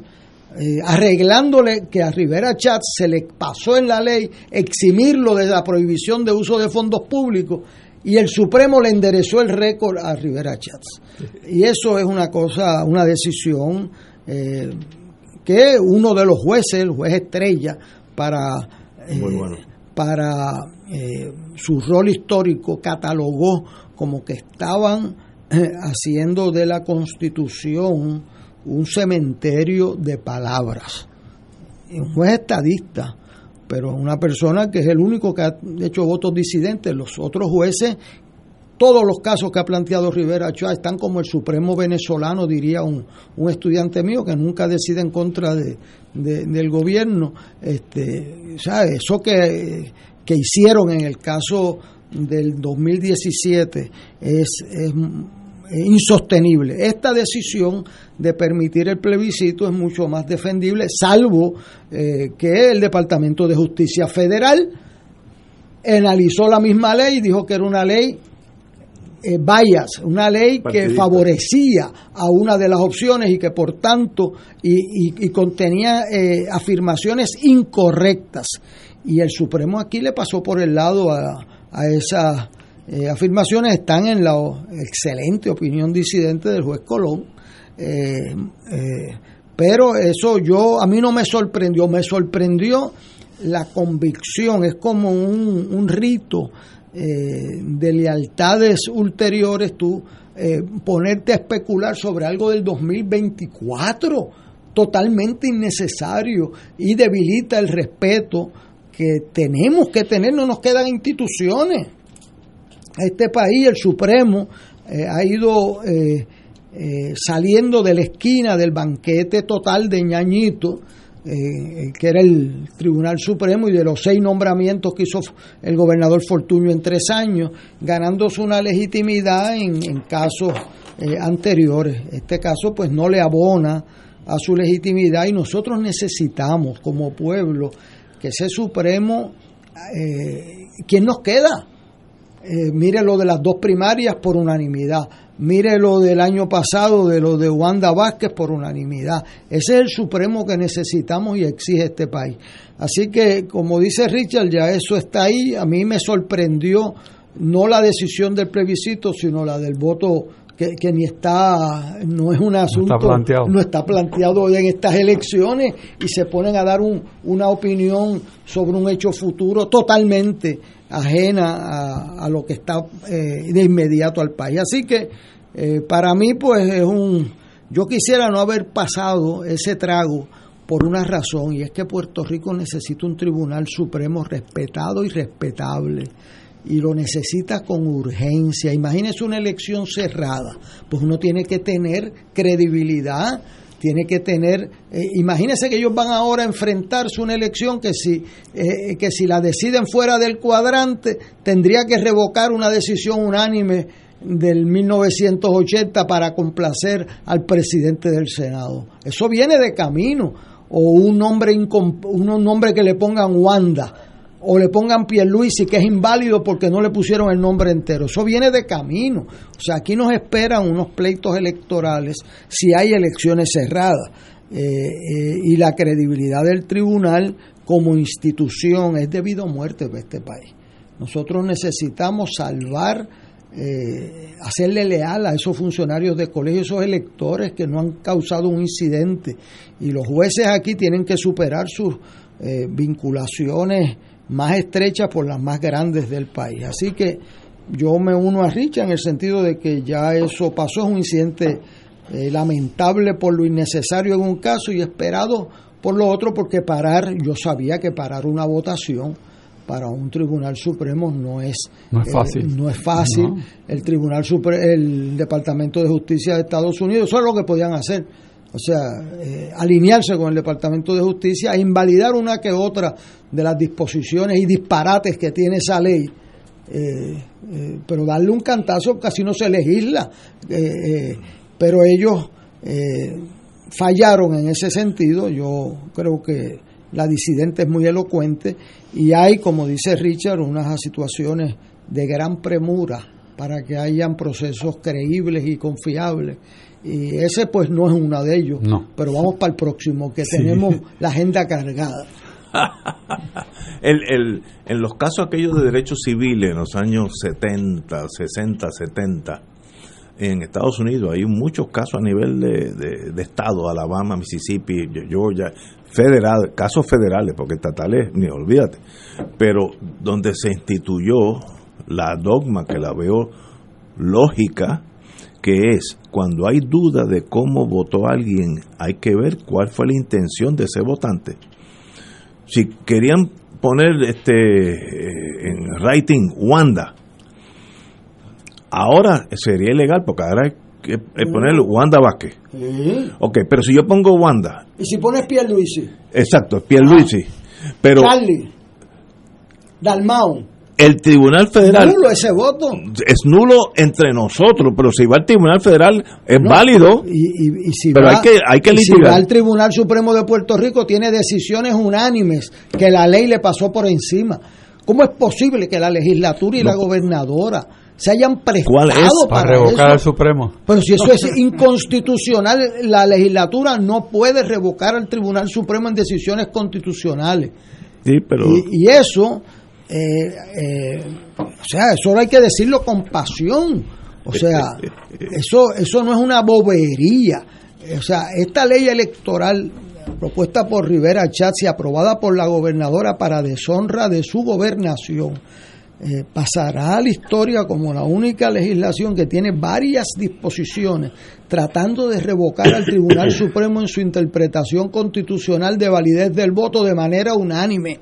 O sea, esa predicción que hizo el juez Estrella de que están convirtiendo la constitución en un cementerio de palabras, la cogió en serio el presidente del Senado y desgraciadamente la gobernadora que sabe, una, una abogada de treinta y pico de años en la profesión, se hizo parte de ese asalto y esas cosas después quedan en los libros de historia y ojalá Seguro. que lo único que tengamos que bregar sean con los libros de historia. Pero si hay una elección cerrada, vamos a estar en los tribunales y para eso hace falta el respeto y la credibilidad del tribunal. y si se va a los tribunales, el análisis del tribunal va a decir qué quiso decir este voto. Si puso Wanda, pues no le voy a dar el voto a Pierluisi. Pues Wanda, pues Wanda, pues la única Wanda que hay es eh, la gobernadora, pues esa tiene, tiene el voto. Mira, mira, Si Ignacio, puso Dalmao, ese caso, eh, eh, el que lo perdí fui yo en 1981 porque había una primaria, había un rating en el pueblo de Ay Bonito del alcalde Francisco Paco Santos. yo me acuerdo de eso. Y sí. entonces habían unos votos, cientos de votos que pusieron Paco. Entonces yo decía, bueno, ¿a qué Paco yo le, cuántos Pacos hay? ¿A qué Paco yo le, o sea, a todo el mundo aquí el que tenga un apodo que es Paco. Y el Supremo me dijo, mire Acevedo, el único que está corriendo para alcalde ahí bonito se llama Francisco Santos, ¿sabe? Así que Paco es Paco Santos y tomamos conocimiento judicial de que la campaña dice Paco. Y Por lo tanto, es a Paco que usted le va a contar el Y es voto. de- Y Toma. había- ¿Y es correcto? Y había otro que, que decían Santos. Y yo decía, ¿cuántos santos hay? Pues mire, Acevedo, para que esté bien claro, el único santo que está corriendo aquí es Francisco Santos y es para alcalde de Ay Bonito. Habían unos puestos fuera de los cuadrantes de rating.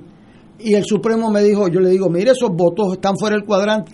¿Cuál es la intención del elector? Seguro. Votar por Paco Santos aunque esté fuera del cuadrante. Y es para alcalde de Ay Bonito. Ah, porque yo decía, ¿a cuál candidatura puede haber sido Paco Santos para gobernador, para representante? No, no, no, no, no, Acevedo, no, no, no. Para lo que está corriendo Paco Santos es para alcalde de Ay Bonito, ¿sabes? Así que me lo cuentas para... Eso es la decisión. Y eso es correcto. Y eso es la, la doctrina en Puerto Rico de 1910, eh, de 39 años. Y esta ley electoral, el último día, sin discusión alguna, le exigen, y eso que le exigen que ponga el nombre completo. ¿Para qué? Para anularle el voto a los que escriban Wanda, a los sí. que escriban. Pierluisi. Y al tenerlos por no puestos, tú sabes cuál es el efecto, ¿verdad? El contrario. Que lo describió Richard en una columna Sí. lo tienes por no puesto porque puso Wanda y se lo con- y se lo cuentas al que no Al quiso que el no quiso. y eso es una violencia Espérate. a la intención Me del perdí ahí. elector. o sea si yo pongo Wanda, eh, asumiendo que fuera candidata, y obviamente me lo anulan porque no puse Wanda Vázquez, lo tienen por no puesto ¿y a quién se lo dan? al que votaste la insignia del partido Ah, ok, ve- veo, me voy en con... contra en contra de la intención manifiesta de ese elector una intención específica. o sea eso Eso no, Sí, es- o sea, eso no es- aguanta en los tribunales. Bueno, eso para mí No es una violencia criminal y eso se atenta contra la mejor y decente eh, respeto a la voluntad del elector, que a veces ha sido en contra mía, a veces a favor, pero eh, eso no le toca decidirlo a los legisladores ni a la gobernadora, eso es una decisión del elector y usted no puede querer quitarle ese poder al elector por una triquiñuela y una trampa y una gancería, como le dicen aquí en Río Piedra, a ese tipo de cosas. No sé como lo dicen en, en Aguadilla o en, o en Adjunta, pero eso es una poca vergüenza lo que quieren hacer con esa ley electoral violentando la intención del elector. eso no va a aguantar. No aguantan los tribunales. Tenemos que ir a una pausa, amigo. Fuego Cruzado está contigo en todo Puerto Rico. Veamos cómo los gemelos usan su MMM FlexiCard. Mateo, ¿gasolina o copago de laboratorio? ¡Gasolina! Melquiades, ¿la mixta de la cafetería o detergentes? ¡La mixta! ¡Ganaron! Con la nueva MMM FlexiCard pueden pagar comida preparada, OTC, agua, luz, teléfono y la hipoteca. MMM cuida tu salud y tu bolsillo. ¡Llama ya! MMM Healthcare LLC es un plan HMO con un contrato Medicare. La afiliación en MMM depende de la renovación del contrato. Beneficio varía por cubierta. En Radio Paz 810 AM agradecemos las contribuciones de nuestros oyentes recibidas a través de ATH Móvil durante esta larga cuarentena, que nos ha permitido mantenernos en el aire a pesar de la difícil situación económica que nos ha golpeado duramente. Permanecemos a flote, pero cada vez es más cuesta arriba la misión de seguir operando este ministerio radial al servicio de nuestros hermanos en la fe y nuestra iglesia. Ahora más que nunca necesitamos de tu solidaridad. Entrando a la aplicación ATH Móvil de la siguiente manera. Paso número uno, marca Pay Business. Paso 2, busca Radio Paz 810. Número 3, escribe la cantidad del donativo. Y número 4, presiona enviar. Muchas gracias por tu ayuda y mil bendiciones ahora y siempre. Todos los jueves Radio Paz y la Administración del Seguro Social te ofrecen un espacio informativo para orientarte y aclarar tus dudas sobre los derechos, requisitos y obligaciones para poder disfrutar de sus beneficios. Plantea tus preguntas por el 787-300-4982 y conoce antes que nadie los detalles concernientes a cambios y nuevas regulaciones, escuchando todo sobre Seguro Social con Víctor Rodríguez los jueves de 2 a 3 de la tarde por Radio Paz 810.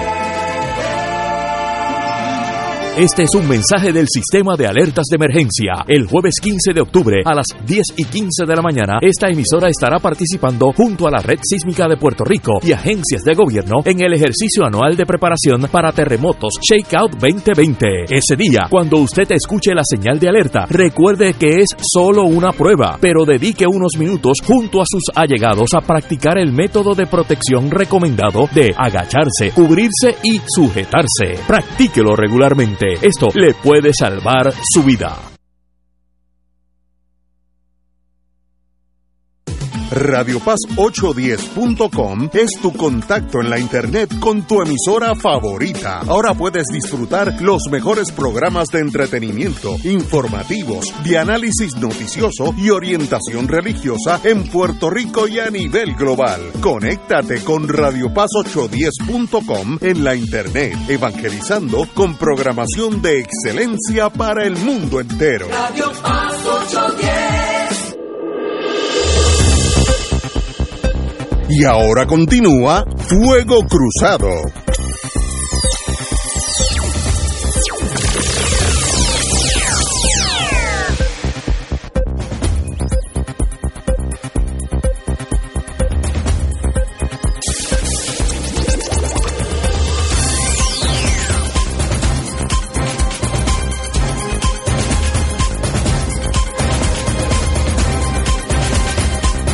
Back in the US of amigos y amigas. Oye, los municipios, yo siempre pienso cuando hablo de municipios, mi adjunta, bendito, a pagar 66 millones los municipios. La Junta Fiscal, las amigas y la señora Yaresco, eh, advierte que les retendrá ingresos si no devuelven los recibidos por la desaparecida ley 29. Aquella es, una ley local que eh, exentuaba, exempted, eh, ¿cómo se dice eso? Este? Exceptuaba. Eh, a los municipios, relevaba del, pago. de las de las pensiones eh, y de otros renglones más, se lo voy a decir ahora, de salud, plan de salud y retiro a los municipios. lo que tienen que deducirle, pues pasamos una ley, nosotros los puertorriqueños, donde se exentuaba a los los relevaba de hacer esos pagos y Yaresco dice que no, que se lo devuelven son 66 millones y si no le da una fecha final eh, y si no ella le va a se lo va a empezar a, una doceava parte de la deuda mensualmente eh, se lo va a ir deduciendo eh, sacando los fondos del municipio. Eso es un golpe financiero a los municipios severo, porque hay muchos municipios, aún con esa ayuda de la ley 29, están bien mal. Así que menos 66 millones, hay algunos municipios que no pueden, sencillamente yo no sé, si yo fuera alcalde de uno de esos municipios pequeñitos, eh, me puedo ir a quiebra o yo no sé, o reducir la fuerza laboral del municipio a casi nada. En medio de las elecciones. no, hay que irse hasta el. Enero, enero va a ser un mes bien triste. Exacto, en esa curva de enero. Y lo que pasa es Ajá, dime. que ha habido un desfase entre el poder político y la administración económica.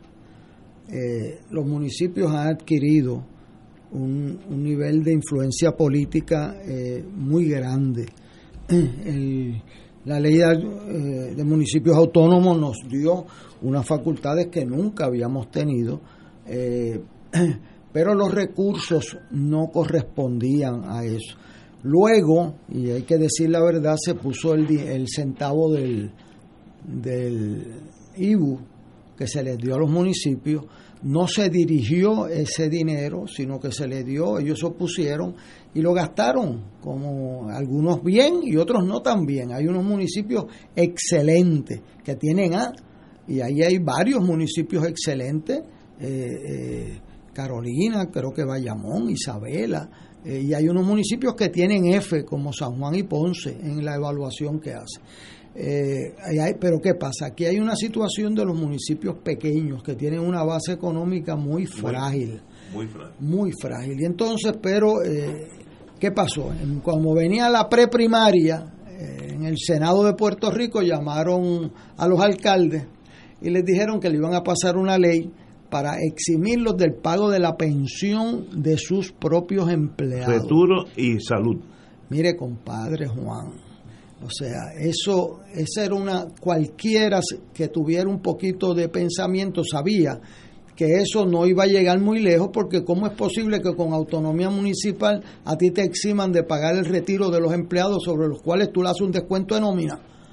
O sea, si tú eres el patrono, eso, eso no aguanta. O sea, entonces pues los enamoraron, los durmieron, porque venían las primarias y aprobaron eso y lo eximieron de la tarjeta de salud.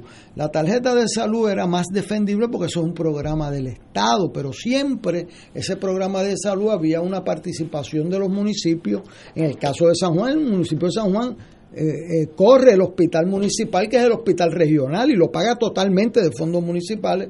En otro, los CDT era mitad y mitad. O sea que siempre había una participación de ambos, pero el campo de la salud es un campo defendible en esa ley de que se le eximiera a los municipios para ayudarlos. El de las pensiones, desde el primer día yo lo dije, eso no aguanta.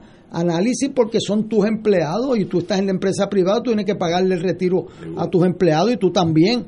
Y entonces tú no puedes tener una ley de municipios autónomos y que, y que eximas del pago, que el Estado te pague la pensión, el Estado que está quebrado, que fue lo que dijo, eh, o sea, el Estado tiene su fondo de pensiones, esto es importante. O sea, el fondo de pensiones de Puerto Rico, de los empleados públicos, quebró, no tiene con qué pagar las pensiones, entonces el gobierno ha tenido que dejar pagar su deuda para pagar dos billones de dólares al año del Fondo General sí. para, para pagar las pensiones. Los planes de pensiones se autopagan, es una administración aparte, excepto en esta crisis. O sea que esto no está fácil. Entonces la, la Junta tiene un punto válido que cómo van a, a desvestir al Estado que está quebrado para cubrirle a los municipios que también están quebrados. O sea, eh, claro, eh, eso pues era esperarse de que ese pleito no lo iban a ganar y no lo ganaron. Pero ¿qué pasa? Este, de la esperanza vive el podre, ¿verdad? Entonces pues los municipios cogieron la ley 29 y vivieron con ella y le dieron las gracias a Rivera Chats y eso. Y, y eso era cuestión de vivir un mes, dos meses, tres meses hasta que te lo invalidaran. Ahora, como va a decir un amigo mío, el alcalde de pueblo pequeño que salga electo va a tener que pedir recuento para irse, porque en enero, en enero lo que va a pasar es que ella va a estar ahí empujando eso, pero le van a quitar de una forma u otra Ya las remesas a los municipios. Mensuales. O sea que administrar un municipio pequeño, salvo que venga un plan eh, para rehabilitar los municipios, que tenemos que hacerlo eh, por una razón válida, eh, que es que son los, los first responders en este país, los que más servicios dan la cara al país. Han sido los, los alcaldes de los dos partidos principales, de una dedicación eh, heroica eh, con su gente. El gobierno central no aparece o cuando aparece aguantan la gente en lo que llega una senadora de un partido para entregar los alimentos. Los municipios- Literalmente. Literalmente, eso llora ante los ojos de Dios. Literalmente. Este, llora y guardan cosas en almacenes y la gente durmiendo en el piso con catre en un almacén en Ponce. Eso lloran los ojos de Dios. Pero los municipios, yo le puedo decir, yo no he escuchado, eh, y yo en el ambiente político, que ningún alcalde se dispare la maroma de estarle negando a una familia por condición política descaradamente eh, ayudas. O Yo sea, no sé yo, yo eso no lo he visto. Yo nunca lo he visto. Eh, y eso habla bien de los alcaldes, pero eh, tenemos que enfrentar la realidad financiera de los municipios y la, doc- la señora Yuresco se los dijo a tiempo y a mí me da pena porque yo creo que esa ley fue un engaño para eh, eh, que se sabía que era vulnerable y que no- al punto que los municipios no apelaron la determinación, Ignacio, Sí, que no puede- perdieron el caso y no fueron a Boston y no fueron a, a otros lados porque ¿qué iban a hacer? La Junta iba a ganar el caso porque eso lo sabían desde el primer día, o sea que fue un engaño esa ley. Y ahora lo que hicieron fue posponer la crisis y agudizarla. Y ahora el que llega en enero a empezar de alcalde, que iba allí haciendo promesas de campaña, cuando llegue allí en enero va a tener un déficit y se lo y todos los días va a tener menos recursos y con la crisis que hay en Puerto Rico económica va a ser bien difícil cumplirle a la gente los municipios en Puerto Rico.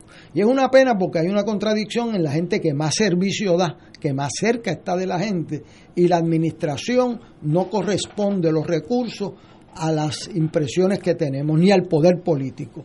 Esa contradicción explotó y la sombra cogió al cuerpo más tarde que temprano, pero lo cogió.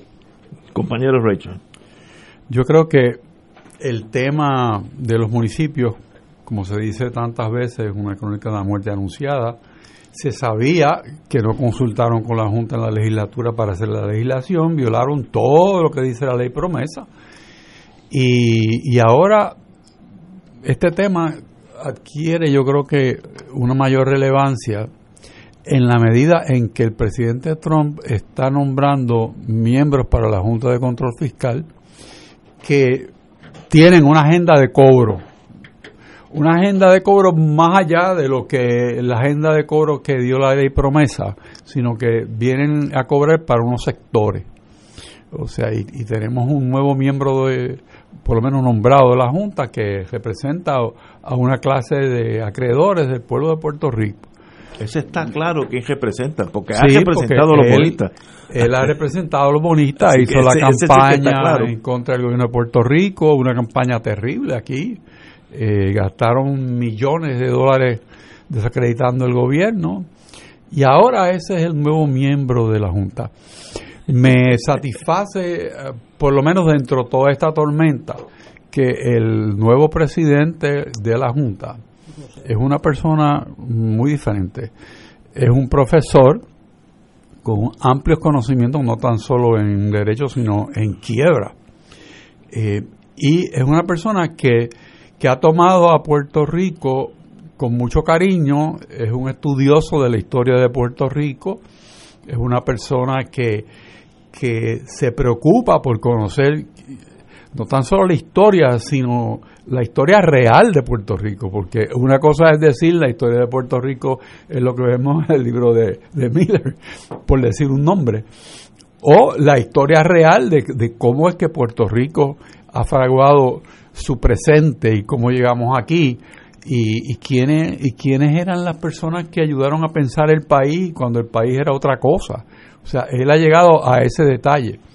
Incluso sé que se interesó por conocer la historia del de, envolvimiento de la iglesia en las elecciones en, en Puerto Rico y, y por qué y, y, y, qué significó eso en cuanto a la verdad sobre el estado de Puerto el estatus de Puerto Rico eh, mirando una tesis de una profesora Alonso de la Universidad de Puerto Rico o sea que es, es, tiene esa sensibilidad que yo creo que muy bien puede darle una tónica distinta, un giro distinto a ese pensamiento.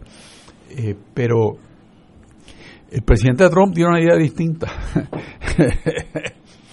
y, y, hay que ver cómo, cómo vamos a, conjugar eso, eh, porque a Puerto Rico, a los municipios y a todos nos va la vida en buscar una solución a Puerto Rico, primer lugar política y, después económica. O sea, porque no puede seguir de esta, esta manera a la deriva. Un barco como este que tiene capacidad, que sigue siendo una economía respetable, aún en déficit, y, que tiene talento y, y tiene historia.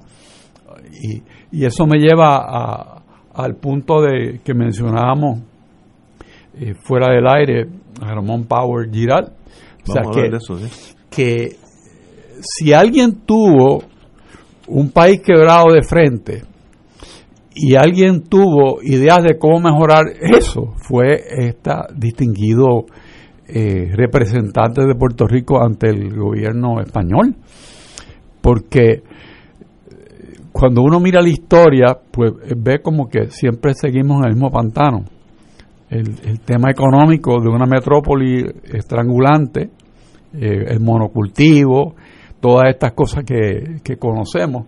Y la importancia de que, reconociendo que somos una isla, necesitamos transportación marítima y que no sea la más cara, sino que sea la más eficiente. Y el individuo se buscó la manera de ciertos puertos en Puerto Rico hacerlos libres. O sea, que quitarle el monopolio de San Juan, de estrangular el comercio en Puerto Rico y darle la oportunidad a la isla para que creciera.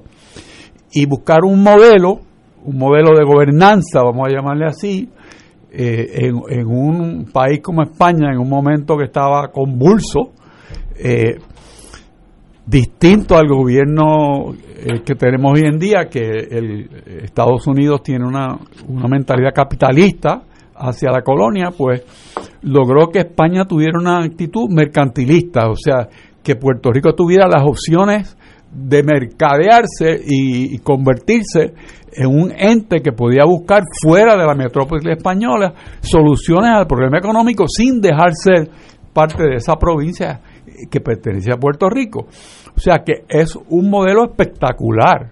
O sea, algo que uno lo dice hoy en día y dice, mira, eso no se puede hacer. Bueno, pues el tipo lo hizo. O sea que estamos ante un gigante en la historia política y económica de Puerto Rico. Continuemos con Ramón Pavo y Giral, compañero Héctor Luis Acevedo. El 7 de octubre de 1775 nació Power, eh, su familia, eh, su papá importaba esclavos, tenía un negocio de importación de esclavos. Esa era la compañía. Eh, y él entró en, en la Marina Española, fue a estudiar a España eh, se hizo marino, se cayó al agua y lo alaron por el moñito que tenían. Y hay un los, cuadro de Campeche.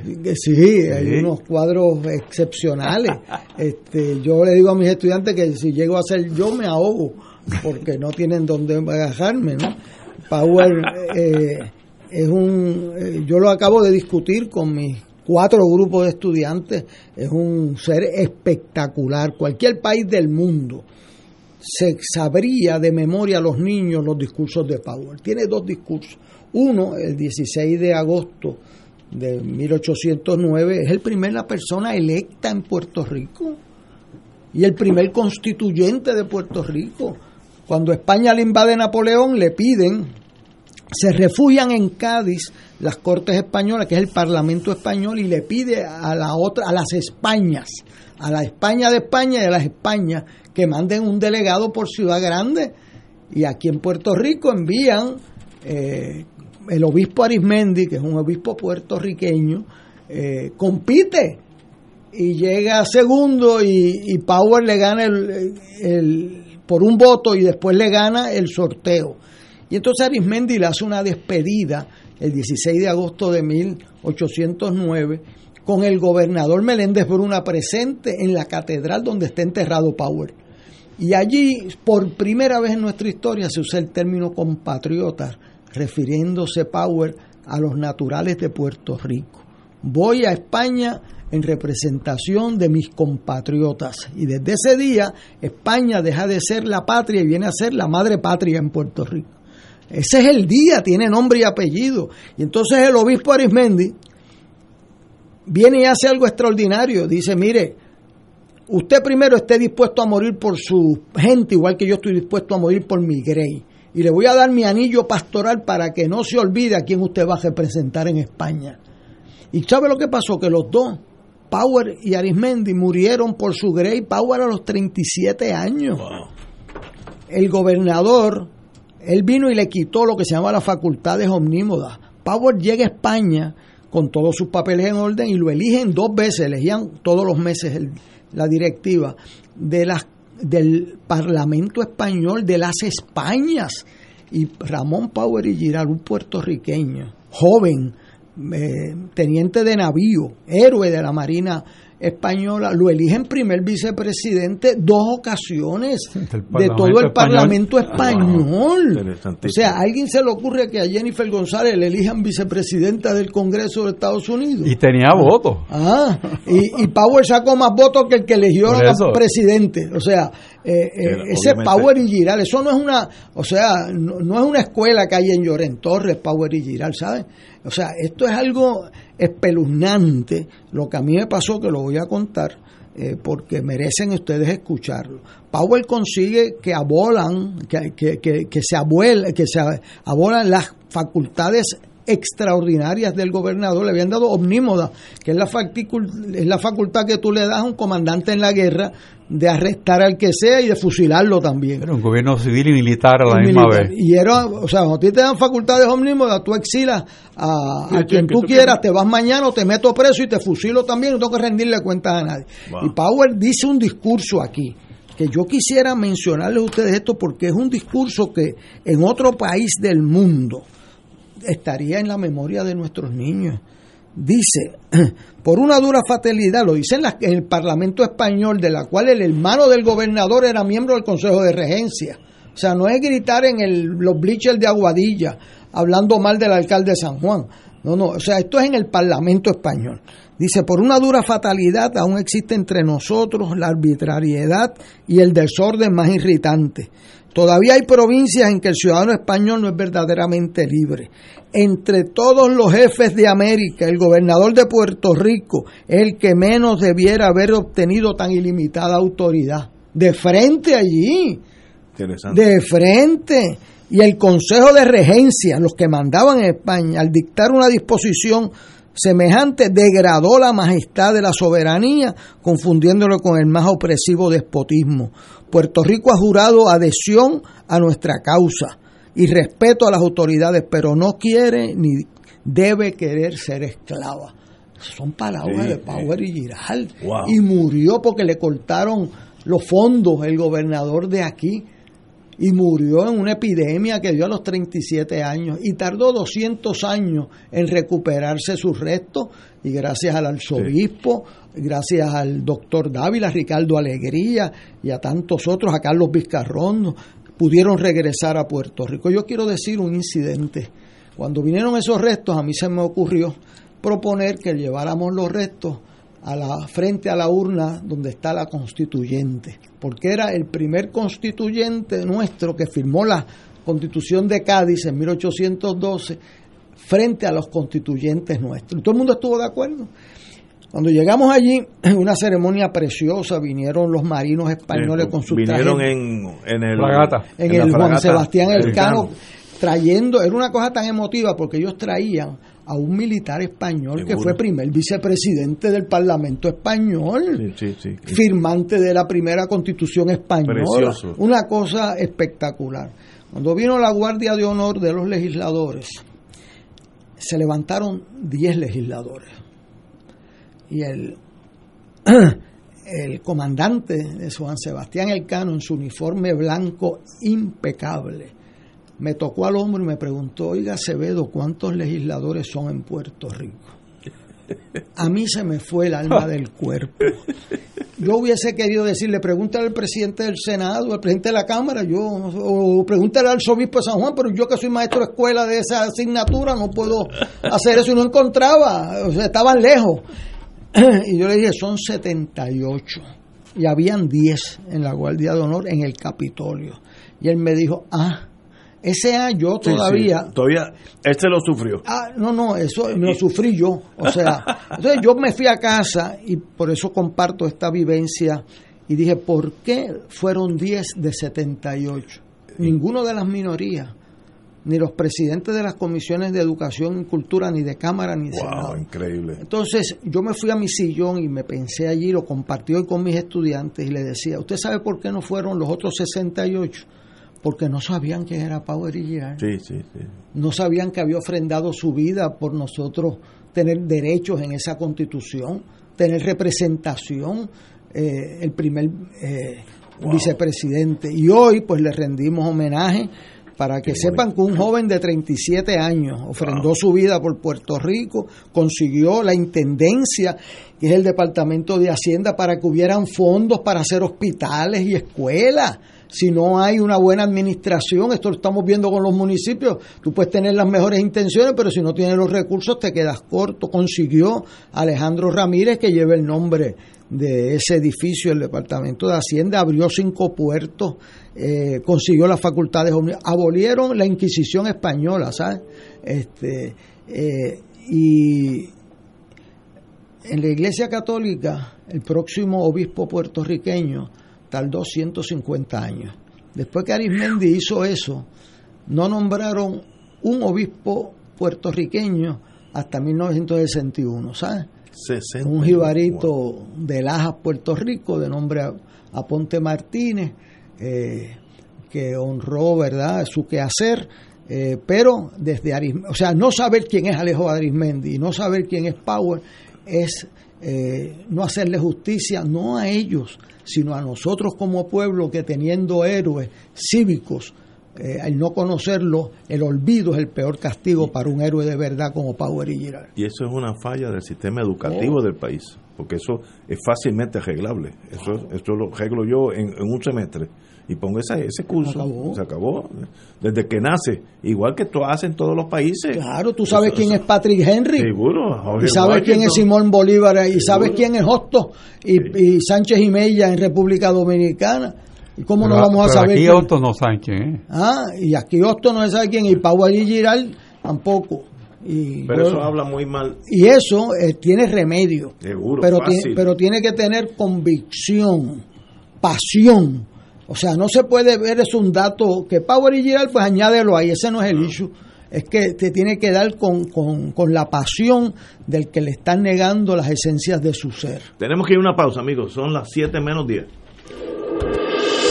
Esto es Fuego Cruzado por Radio Paz 810 AM. El Servicio de Conservación de Recursos Naturales del USDA anuncia su programa voluntario de incentivos de calidad ambiental EQIP, con el propósito de ayudar a los agricultores puertorriqueños a aplicar prácticas para conservar el suelo, el agua, el aire, las plantas, los animales y la energía. Los agricultores pueden solicitar para EQIP en cualquier momento, pero la fecha límite para el primer periodo de aplicación del año fiscal 2021 es el 30 de octubre. Llame a su oficina local de NRCS o visite www.pr.nrcs.usda.gov para más detalles. USDA es un proveedor, empleador y prestamista que ofrece igualdad de oportunidades. Fuego Cruzado está contigo en todo Puerto Rico. Buenos días familia. Es la casa a la que siempre puedes llegar sin invitación. A las 10 de la mañana, Judith Felicie es tu anfitriona para conversar sobre medicina, psiquiatría de niños y adolescentes, artes, derecho, valores y fe. Todos los días por Radio Paz 810 AM. Buenos días familia. Donde una conversación parece demasiado corta. Buenos días familia. De lunes a viernes por Radio Paz 810 AM. Cómprame un sistema solar y escúchame aquí en Radio Paz.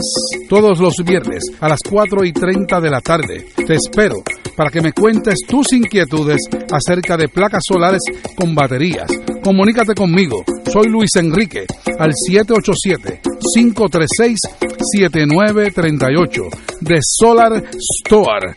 Cómprame un sistema solar.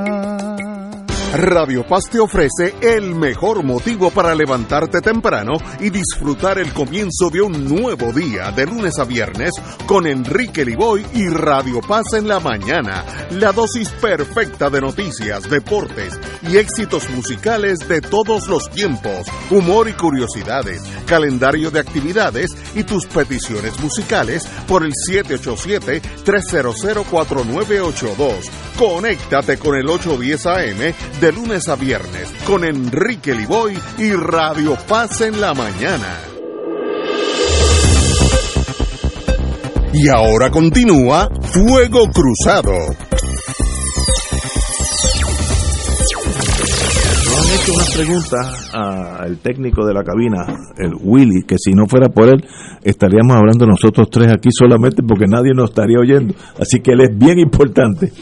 Pero nos han hecho varias preguntas que tienen que ver con las elecciones, entre ellas, que desde cuándo se puede pedir el voto por adelantado. Mire, ya eso pasó. Si usted no solicitó ah, eh, el, de, el de que vayan a visitarlo a su casa, el por correo, eh, mire, ya pasó el 3, usted va con su tarjeta electoral a su precinto y vote. No tiene otra alternativa, así que ya pasó. Y los, los que ya solicitaron, ya hemos hablado de ellos, usted le va a llegar, si es por correo, lo, con una copia de su licencia o de, de eh, ya sea la, la, ¿cómo se llama? La licencia de, de, de votación, eh, la licencia conducible, el pasaporte, y lo manda por correo. Ahora, ya pasaron los términos. Así que las dos personas que nos han llamado, eh, It's up. En realidad no, usted no ha perdido el voto porque va el 3 y vota. Así que lo único que ha, ha cambiado es... Curiosamente la pregunta se repite y se ¿Verdad? repite y se repite. Y, y, y otra señora pidió también el voto electrónico no existe, señora. Así que olvídese usted de pedir un voto por electrónico, eso no existe.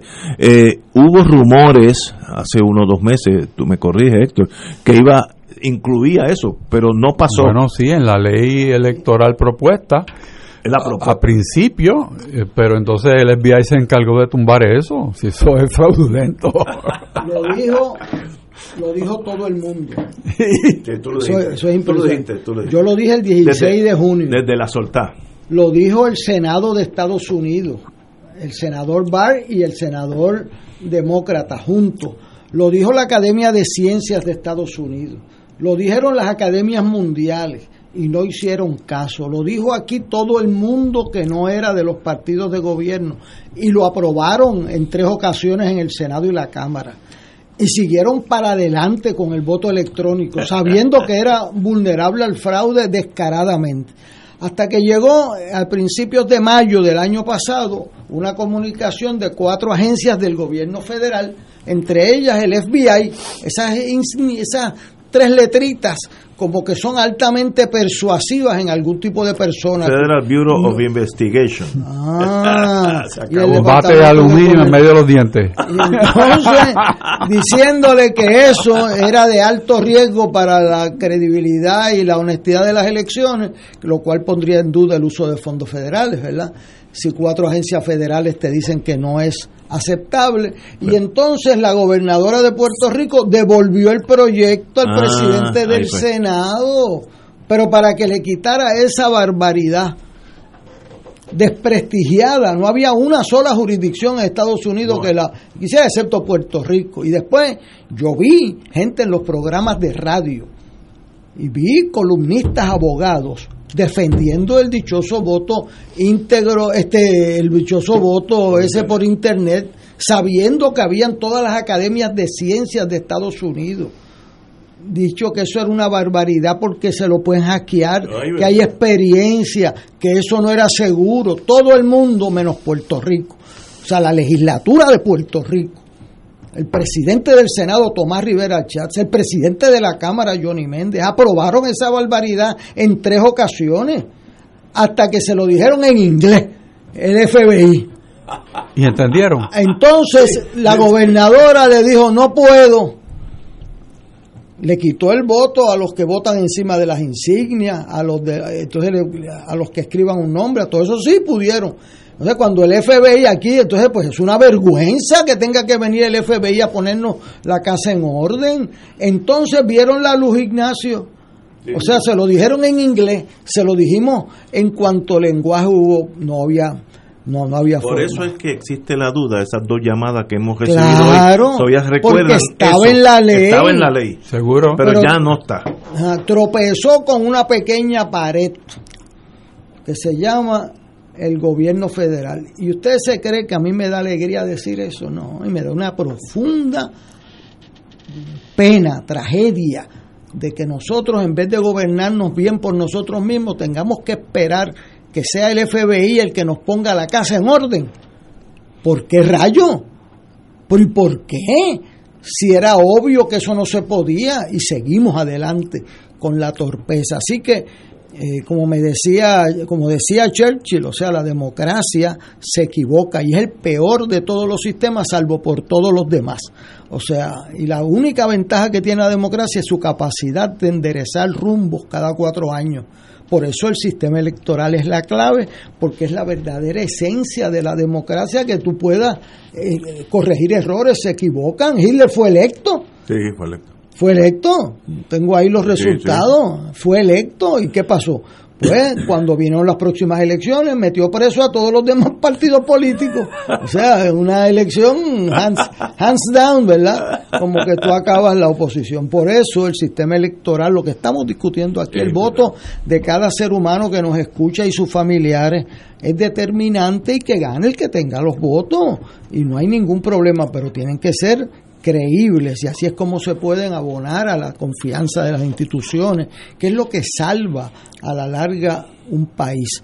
Me preocupa el, cómo se han destruido instituciones en Puerto Rico y cómo se están destruyendo en los Estados Unidos, desde el CDC de Atlanta. Oye, ¿verdad? Eh, que eso es una cosa, era la mejor agencia federal que existía y hoy le alteran sus comunicados de prensa dictándole sus evaluaciones cuando va a una fábrica de a una fábrica de, de- carne dan unas órdenes y se las cambian de Casablanca o sea pues esa destrucción de instituciones eh, son las que determinan un país. Si usted tiene una administración de justicia respetable, unos tribunales respetables, eh, pues eso abona a la estabilidad, un sistema electoral y unos funcionarios eh, electorales incorruptibles.